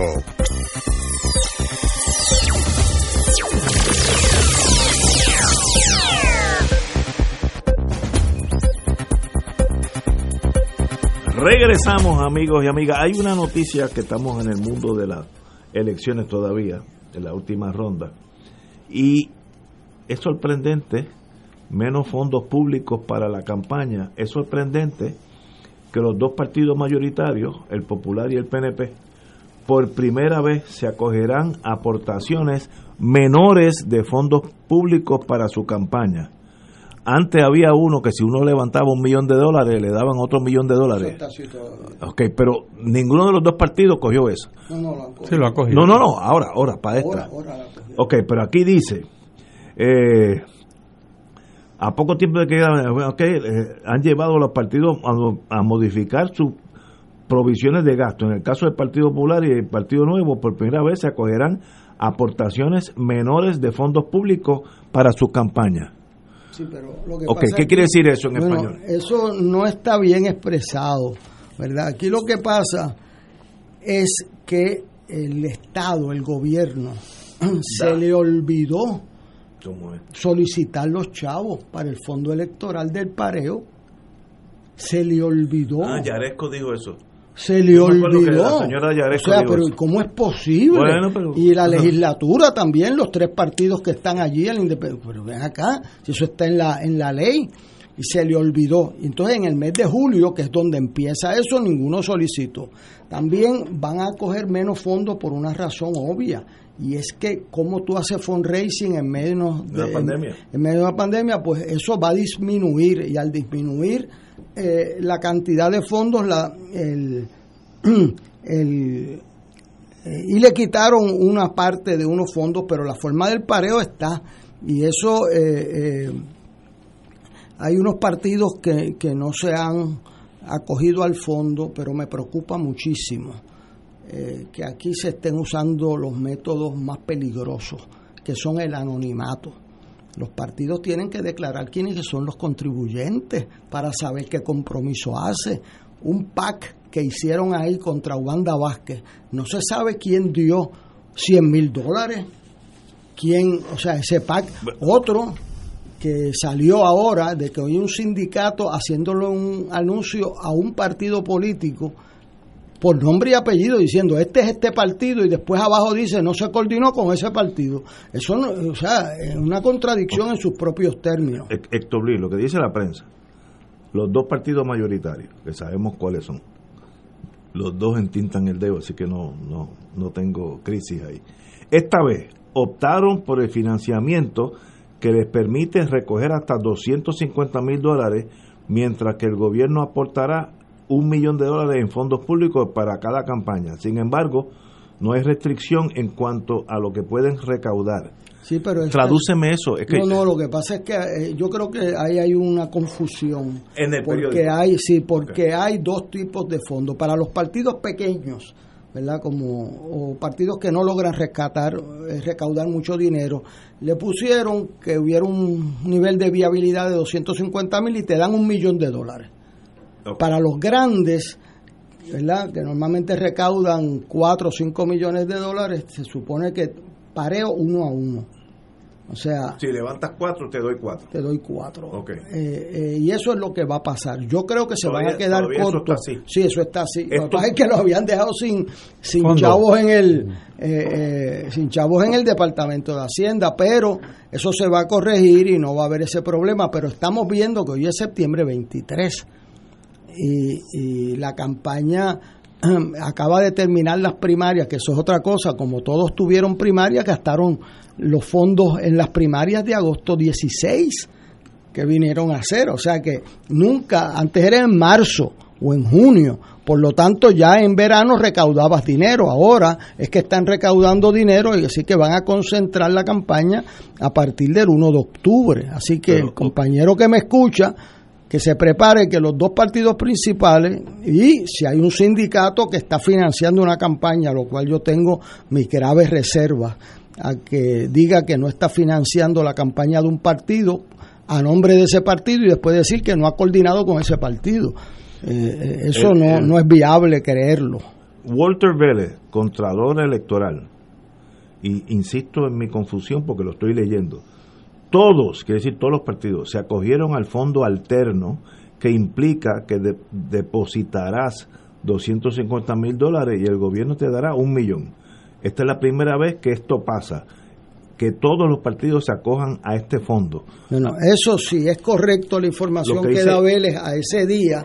Pues, todos se fueron por los 250 mil. Sí, porque es más fácil en estas circunstancias recaudar 250 mil y no un millón. Y no es sorprendente que el Partido Nuevo no pueda levantar más de eso. Bueno, eso es correcto. Eh, eso, eso, es correcto, pero, pero eh, tiene un asterisco al lado que me preocupa muchísimo y es el PAC el PAC es un Political ah, Action, Committee que en esta elección primaria gastó igual casi que lo que gastó el candidato Pedro Pierluisi, entonces le hicieron un PAC anónimo radicado en, en, Washington que no tiene que revelar los nombres ni las cantidades de los donantes.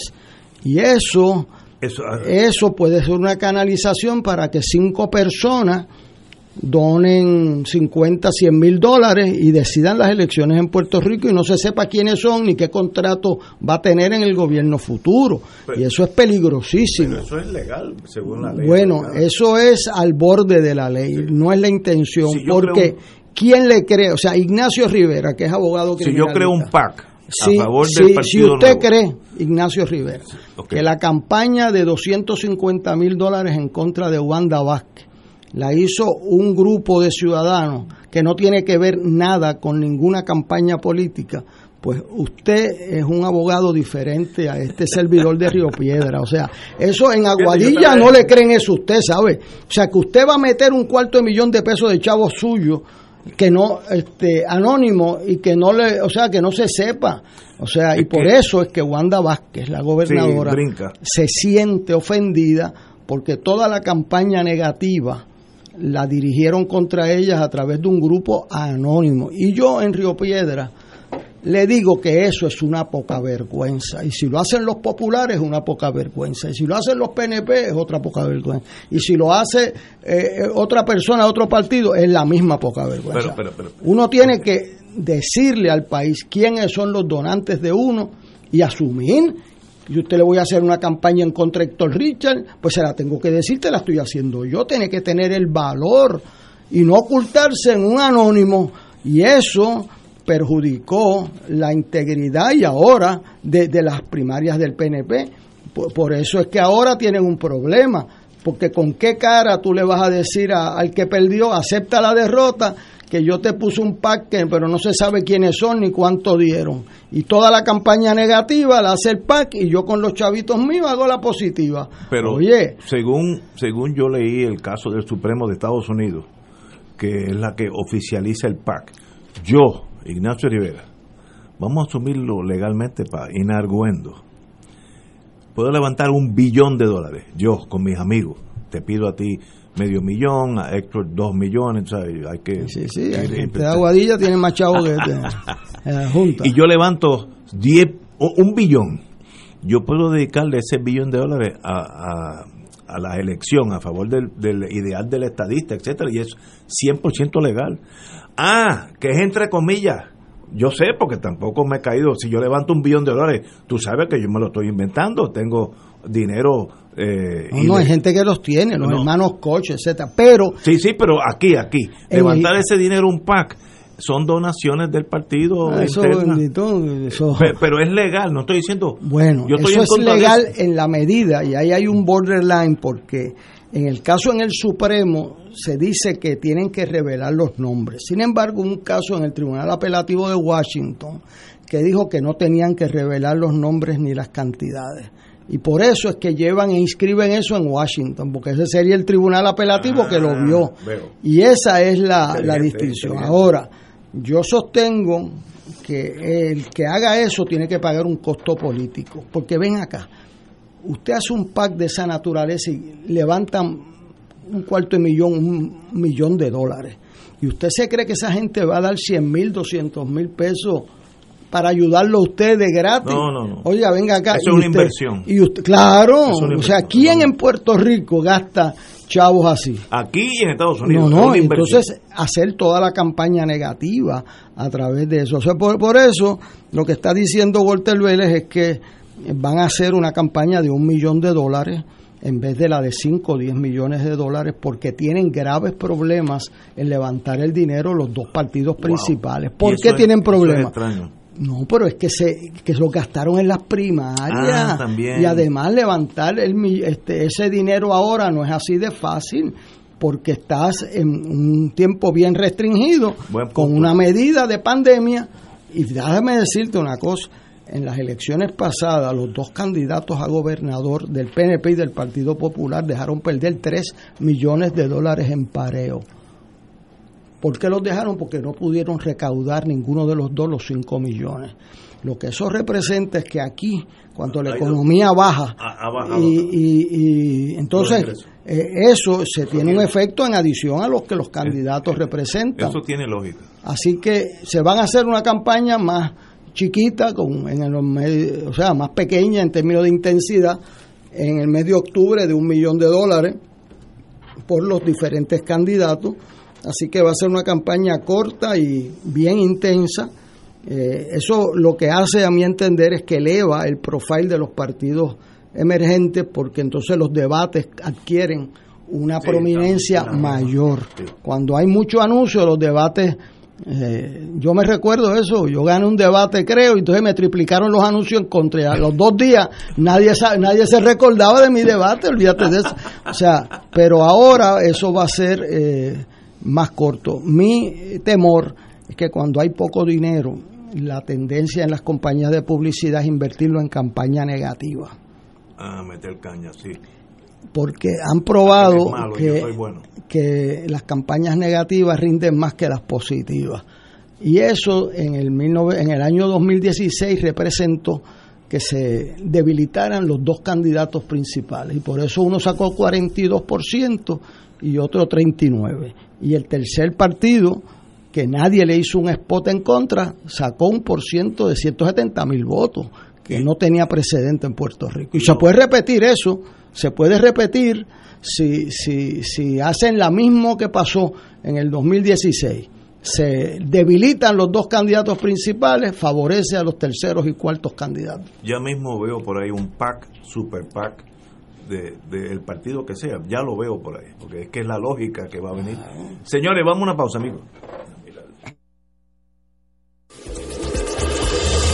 Fuego Cruzado está contigo en todo Puerto Rico.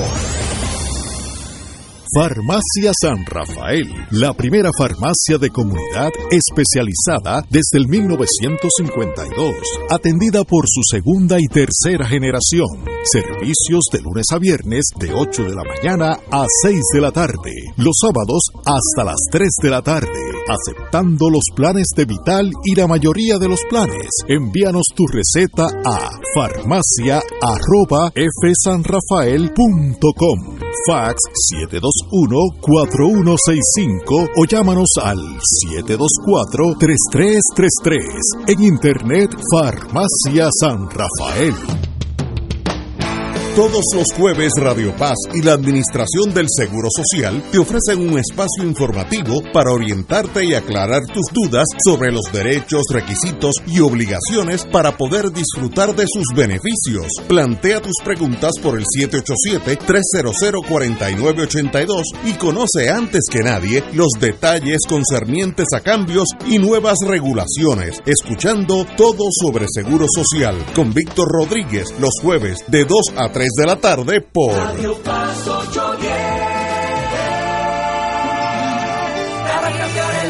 Te invitamos todos los domingos a la una de la tarde por Radio Paz 810 AM y los sábados a las 7 de la mañana por Oro 92.5 Cuidando la Creación con la hermana Lisi y sus colaboradores. Entrevista, mensajes educativos y dándole voz a grupos que ayudan a cuidar la creación en el mundo. Recuerda por Radio Paz 810 AM, una de la tarde, domingo, sábado por Oro 92.5 FM a las 7 de la mañana.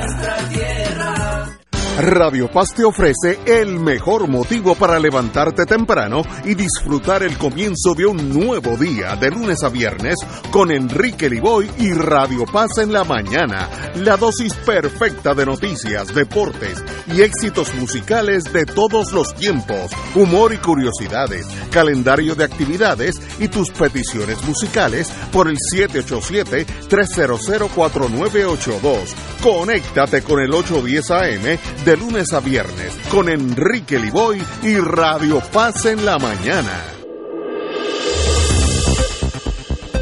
Y ahora continúa Fuego Cruzado.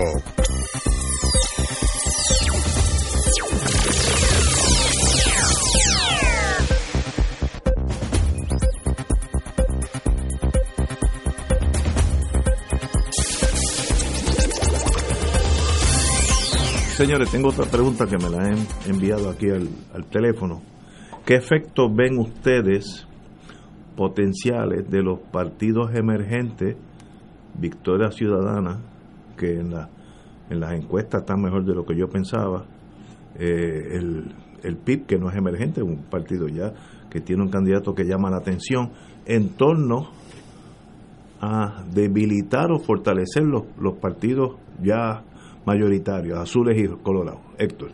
Bueno, yo creo que eh, la elección pasada, donde entre la licenciada Lúgaro y Manuel Sidre sacaron más de un cuarto de millón de votos. Increíble.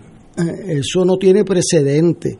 Eh, yo he estudiado eso y nunca sacaron un spot negativo porque entendían que la teoría del voto útil que había imperado en Puerto Rico de que iban a correr los votos para los dos principales partidos iba a imperar y no imperó. Yo veo que hay aquí una estrategia, a mi entender, muy bien articulada por la licenciada Lúgaro eh, eh, de los igualitos. Eh, de que los dos partidos grandes, el bipartidismo, etcétera, ah, que son iguales. Que son iguales. Y eso yo creo que, sea verdad o no sea verdad, ha vendido bien. Y yo lo veo en, los jóvenes, en, los, grupos de jóvenes que, que yo veo, o sea que eso puede decidir estas elecciones. Yo veo que el efecto eh, va a ser aquí, en el mes de octubre, que de nuevo se va a cerrar la elección entre el Partido Popular y el PNP. Y, la licenciada Lugaro con un tercero mucho más grande que el PIB eh, o, las otras alternativas, ¿verdad? Así que esto puede ser una carrera de tres eh, candidatos. La impresión que normalmente se recibe es que el PNP, aunque perdió 174 mil electores en las primarias, si usted resta la participación del 2016, ¿verdad? que fueron 471 mil PNP, a 297 mil PNP en estas primarias, estando la gobernadora corriendo, Ahí hay 174 mil electores menos.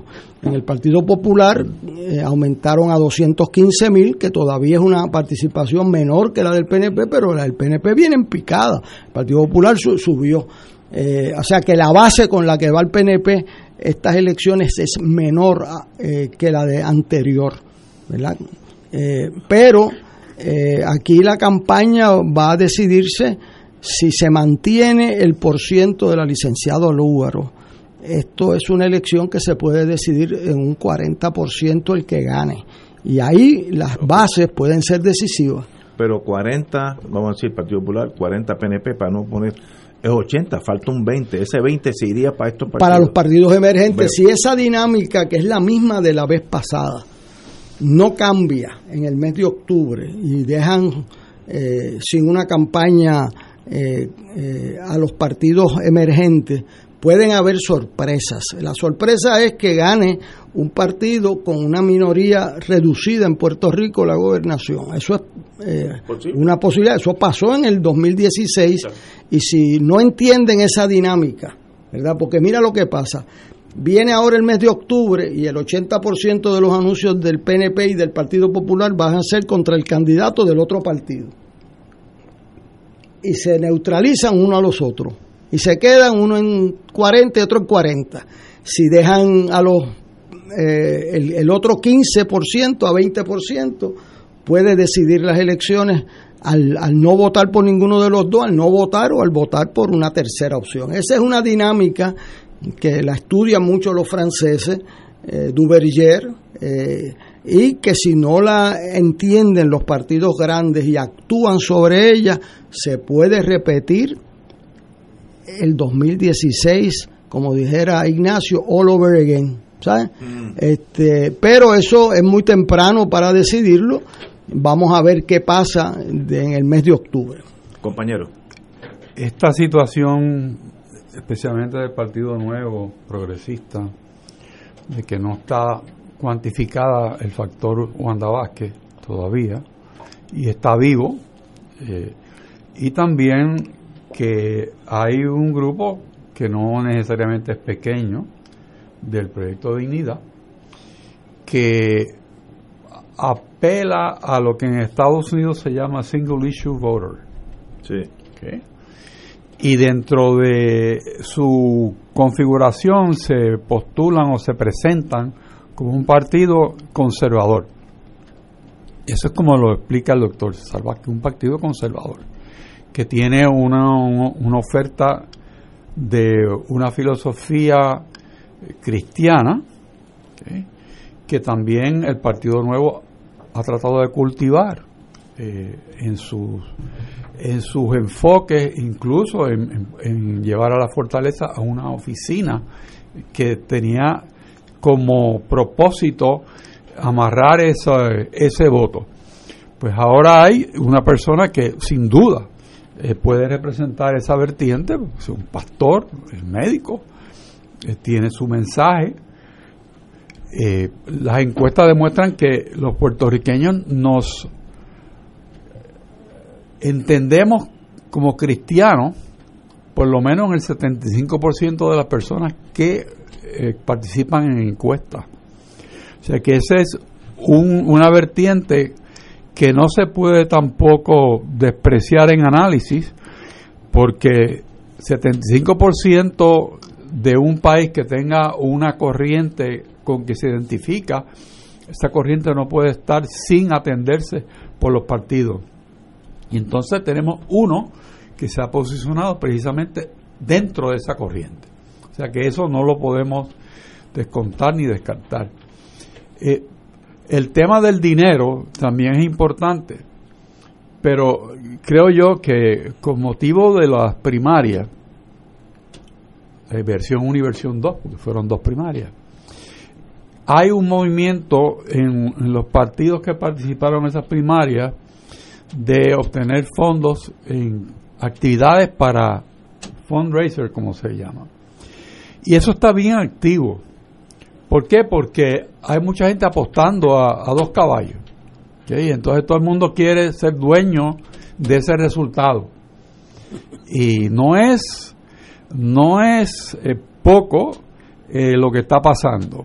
Si uno tiene acceso a los calendarios de los candidatos, sabrán que el mayor parte del tiempo se dedica a esa función en este momento. Y hay un silencio eh, por lo menos que uno pueda hablar eh, de campaña en, los medios, excepto, como decía Héctor Luis, un PAC que dice que favorece un partido pero que no tiene nada que ver con él. eso es, me parece que se parece a que yo no estoy ni a favor ni en contra, sino todo lo contrario. O sea, son palabras con luz.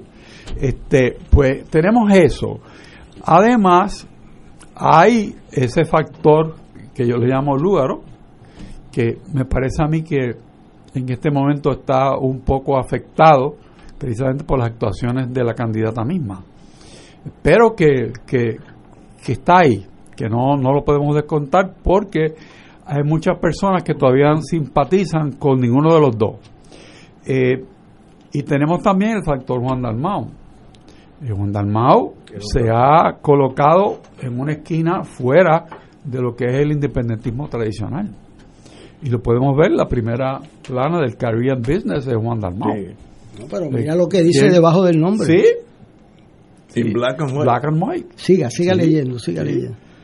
PIP candidate for governor focuses on job creation. Ah, ah, ah, aquí se ha dado algo y es, y es interesante. El único, el único candidato que está articulando un pensamiento sobre estos temas que a mí me da vergüenza ajena escuchar un debate en que no se discuten las cosas principales del país, que es la salud, la seguridad y el hambre.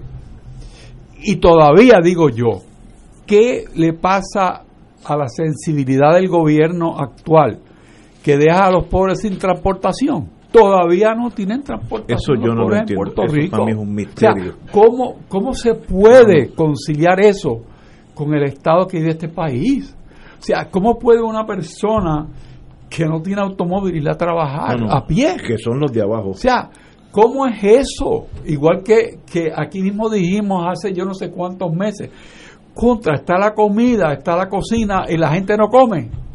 Pues lo mismo está pasando, se están pudiendo las guaguas.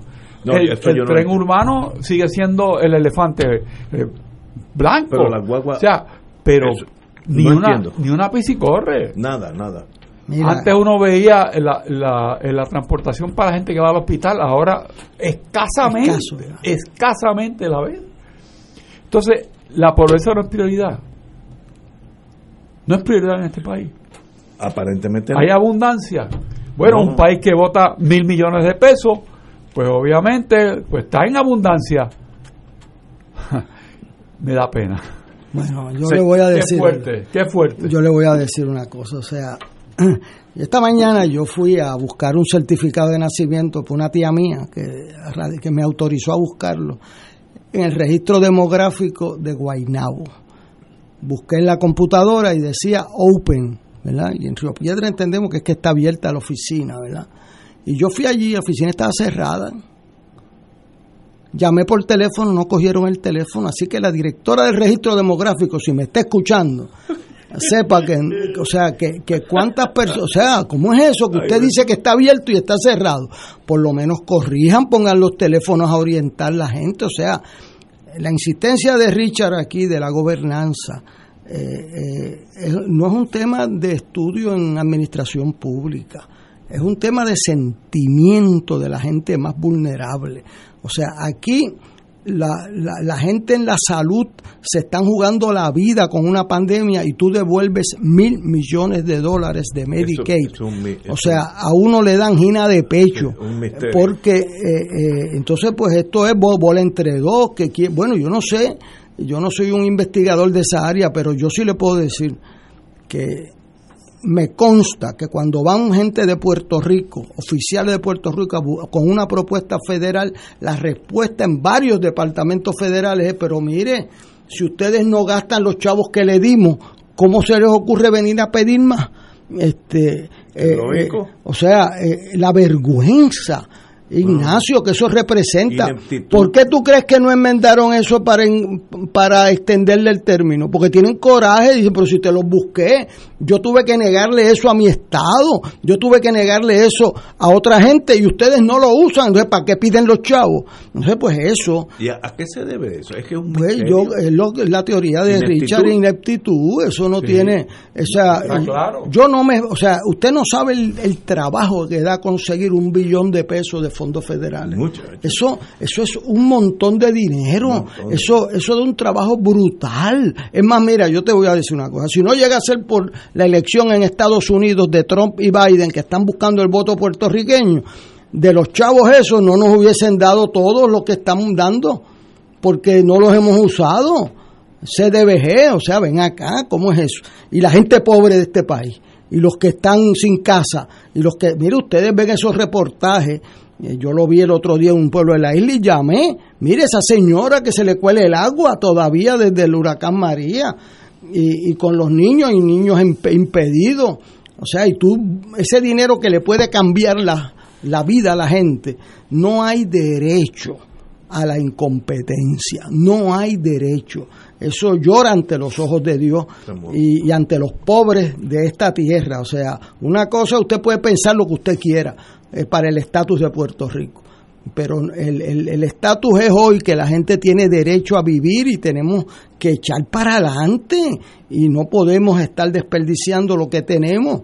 O sea, antes de ponerse a, a montar castillos en otros lares, usted ocúpese de tener una vida decente en Puerto Rico donde la gente tenga transportación, tenga vivienda y tenga salud. Tenemos que ir a una pausa, amigos. Siete menos cuarto. Fuego Cruzado está contigo en todo Puerto Rico. Radio Paz te ofrece el mejor motivo para levantarte temprano y disfrutar el comienzo de un nuevo día de lunes a viernes con Enrique Liboy y Radio Paz en la mañana. La dosis perfecta de noticias, deportes y éxitos musicales de todos los tiempos, humor y curiosidades, calendario de actividades y tus peticiones musicales por el 787-300-4982. Conéctate con el 810 AM de lunes a viernes con Enrique Liboy y Radio Paz en la mañana. En Oro 92.5 FM, Radio Paz 810 y el Canal 13 estamos trabajando a tono con la emergencia que en estos momentos está viviendo Puerto Rico. Estamos ofreciendo nuestros servicios al máximo con el personal disponible según nos permitan las circunstancias. Si tiene un mensaje para ofrecer a sus asociados, clientes o personal, solo tiene que llamar al 787 349 787-552-0825 y nuestros empleados le comunicarán al personal de ventas para atender su necesidad. A nuestros clientes estén en comunicación con su ejecutivo o ejecutiva de ventas que continúan ofreciendo sus servicios como de costumbre. Recuerden los teléfonos 787-349-7949 y 787-552-0825. De todo un poco, con Manolo Almeida, el más ameno en tus mañanas por Radio Paz 810 AM, de martes a viernes a las 9 de la mañana. Notas positivas, salud, ambiente, negocios y entretenimiento. Manolo Almeida, doctora Bárbara Bustillo y la periodista Frances Ryan. De todo un poco, martes a viernes por Radio Paz. ¡Estamos vivos! Saludos familia de Radio Paz, mi nombre es Jafet Marrero. Y yo soy Eric Rosario. Ahora puedes escucharnos todos los sábados a la 1 pm en Podcalizando. La conversación que no tuviste después de misa. Un programa para toda la familia. Búscanos en las redes sociales como Influenzando. Y recuerda, hagamos viral a Jesús. Y ahora continúa Fuego Cruzado.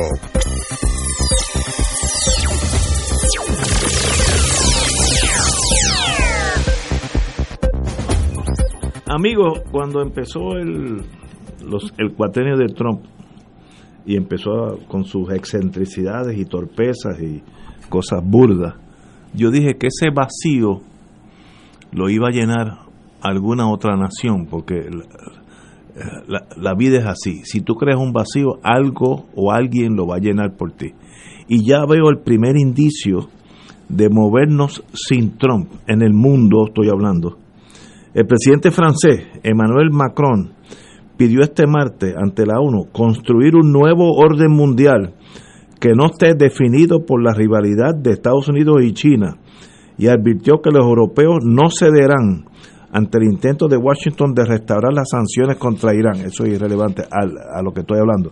Eh, en un discurso en las Naciones Unidas, cito a Macron, eh, el coronavirus debería actuar como un shock eléctrico, como algo que obliga a despertar y salvar vidas, y a replantearse una deriva global que ya tenía hacia el nacional, que ya tendía hacia el nacionalismo y que se ha acelerado. Dijo, cito, debemos construir un nuevo orden y esto significa que Europa tiene que asumir plenamente su responsabilidad, sin limitarse a ser espectadores decepcionados de no impotencia colectiva, sino comprometidos a utilizar sus márgenes y maniobras. El primer grito a la un, una nueva fuerza que quieren buscar su día bajo el sol sin los Estados Unidos y sin China. Y eso es, para mí, eh, el resultado de los años de Trump, que obviamente no es líder mundial, eh, no es líder dentro de Estados Unidos, imagínate mundialmente. Y ya Francia es el primero que dice, oye, ¿por qué no inventamos un nuevo grupo de naciones que controle la economía del mundo y nos olvidamos de Estados Unidos? Y eso no me sorprendería que pase, porque tú buscas el toro tanto, un, un día el, coro, el toro te va a fajar, y yo creo que Trump ha logrado que ese toro se levante y diga, pero ¿por qué yo te necesito a ti? Yo puedo caminar solo, y yo creo que sí, pero había una dependencia tal vez emocional o, militar, pero con Trump ahí, y, y Rusia buscando su espacio, China también, hay unos cuantos jugadores en ese cuadrilátero, es como un baloncesto que ya siguen entrando jugadores nuevos. Don, don Héctor, eh, eh, eh, el secretario de Justicia. Pues rápidamente yo yo pienso que, que sí que hay un, una voz de Macron apuntando hacia una estrategia que todavía no existe y, y que no puede darle espalda a las dos economías más grandes del mundo. O sea que no no no entiendo yo que Europa quiere aislarse como Trump quiere aislar a los Estados Unidos del resto de la humanidad. Porque la, la visión europea es mucho más amplia y más, y más conciliadora que la, la visión de, de Trump y de la, vamos a llamarle, de la élite de los Estados Unidos en este momento. Así que yo creo que todo el mundo está esperando a ver qué pasará en noviembre y entonces realmente con, con pie firme seguir en un derrotero que permita armonizar los intereses de todos los países, no solamente uno o dos. Es como lo veo. Compañero. Yo creo que vamos hacia un mundo multipolar. Yo- O sea, eh, ya yo está empezando a verse eso. Que lo que se había predicho de un movimiento hacia Asia, hacia los chinos, ahí Trump va a tener unos puntos de haber alertado a una situación con China, pero entregándose a los rusos. Y déjeme decirle para que los amigos que nos escuchan sepan cómo es ese, esa dinámica. Eh, en Rusia, si tú eres un opositor, eh, tú tienes el riesgo de beberte un té contaminado con una medida que hacen allí en, el, en, la- en los laboratorios del ejército ruso que te dinamita por dentro, ¿verdad? Entonces, pues... Que no es vodka, es cicuta. Sí, eh, o sea, si no se llega a ir a Alemania, se muere el líder de la oposición allí. En Alemania lo recogen, mandan un avión, lo buscan con médicos, los médicos rusos decían, él no se puede montar en el avión, déjamelo morir aquí. Y los alemanes dijeron, no se nos va a morir y me lo llevamos. Y lo dejaron ir y está vivo hoy, el líder de la oposición en Rusia, en Alemania. Así que en Alemania hay una conciencia de que los rusos matan la gente sin piedad Que es verdad. este, sin ningún resguardo. Entonces, ¿qué tienen que hacer los alemanes y Macron y esto? Pues están conscientes de que tienen a Putin matando gente por ahí, pero ¿qué pasa? Que su gas, hay una línea de gas Que suple de Rusia a Europa. desde los Urales, desde los Sí, Urales hasta París. Y eso cuando Ignacio se dedicaba a esas cosas, tú tienes que ver qué dependencia tiene Europa. Mucho. una dependencia. Estados Unidos, al descubrir el fracking este en el siglo, en la segunda parte de este siglo, va a tener abundancia de gas suficiente. Eh, y si entra por lo, eh, sale de Trump y entra por la energía solar y energía de viento, como tú la ves en Europa, puede ser una, un repunte de la economía americana seriamente en el mundo. Pero necesita liderato político y Trump, eh, salvo en Arabia que le deben el- la impunidad del príncipe que mató y picó en canto a un líder de la oposición con impunidad, este, pues el Trump pues lo tiene atrapado en eso, ¿no? Pero salvo ese caso, eh, ha sido un fracaso notable la política de Estados Unidos y necesitan liderato, la gente necesita eh, liderato moral, político, y eso pues Estados Unidos lo ha ido declinando y por eso nadie le hace caso en, la, en los foros internacionales, eso es increíble. Eh, y además pues los disparates, o sea, tú no puedes ser líder del mundo y ser el país que más muertos tengas en el COVID. O sea, con todos los mejores hospitales que tú puedas tener en Estados Unidos, con un sistema de salud pública, con el CDC, anoche el programa que dieron de Raquel Mados, cogió los borradores del CDC aprobados y cómo la gente de Trump le cambió en los textos a las directivas del CDC, que era la agencia número uno del Increíble, mundo increíble. en el salud. O sea, una persona así no puede ser líder del mundo porque es una cosa, eh, tienen 200 mil muertos de los americanos y los cálculos es que 150 mil se deben a las acciones y omisiones de Donald Trump. La ineptitud. A la ineptitud, o sea, son 150 mil y va a llegar a 200 mil muertos eh, innecesarios, eh, fácil. Eh, y eso es un dolor humano indescriptible. O sea, que aquí en el liderato no es una ciencia política, es la ciencia de sobrevivir seres humanos. Y hay gente que ha muerto por la... O sea, ¿cómo es posible que la China tenga un número reducidísimo de muertos y Estados Unidos ya pasó los 200 mil? O sea, pues tú tienes que demostrarme cómo eres, tú eres líder, pero lo tienes que demostrar con resultados. Y en ese examen el presidente Trump no sacó buena nota. Eh, oh, no ha sacado nota en nada, oye. Eh, la, la juez Ginsburg va a estar expuesta en el Tribunal Supremo hoy y mañana. Se esperan, dice, large crowds uh, are expected. Así que obviamente dejó una huella en el pueblo norteamericano, porque cuando el pueblo eh, responde a la memoria de un servidor público es que hizo bien, así que Eh, me alegra saber que, que la policía espera eh, que vaya mucha gente hoy a, a- a pagar, pay their respects, ¿cómo es eso? A, a- Condolencia. a- a dar sus condolencias. Eh, bueno, y Trump, para terminar con esto, Trump y China chocaron nuevamente en la Asamblea de las Naciones Unidas. Trump atacó a China diciéndole que la pandemia era de ellos. Kung Fu Flu. Kung Flu. y entonces mira, China, lo que es inteligente, esa inteligencia oriental, en vez de contestarle, dice que China promete ante el mundo que habrá cero emisiones de carbón en China para el 2060. En vez de irse a la cosa chiquita de Kung Flu y que si mataron 200 mil, lo que sea, señores, para el mundo, para el 2060, China no tendrá emisiones de carbón. Eh, ¿Qué, dos seres tan diferentes? Uno un truán y otro un líder de, de una nación. Es que es la única forma de ponerlo. Señores, tenemos que irnos. Eh, varias personas te han dado las gracias, Héctor Luis, por tu explicación del mundo eh, electoral, de lo cual ayer, si ayer el pueblo llega a seguir el enjedo que nosotros dijimos, cancelan las elecciones, porque Cre- creamos un caos aquí que yo paré la discusión porque nadie sabía nada. Así que qué bueno que tú vienes y clarificas todo. Señores, hasta mañana, amigos.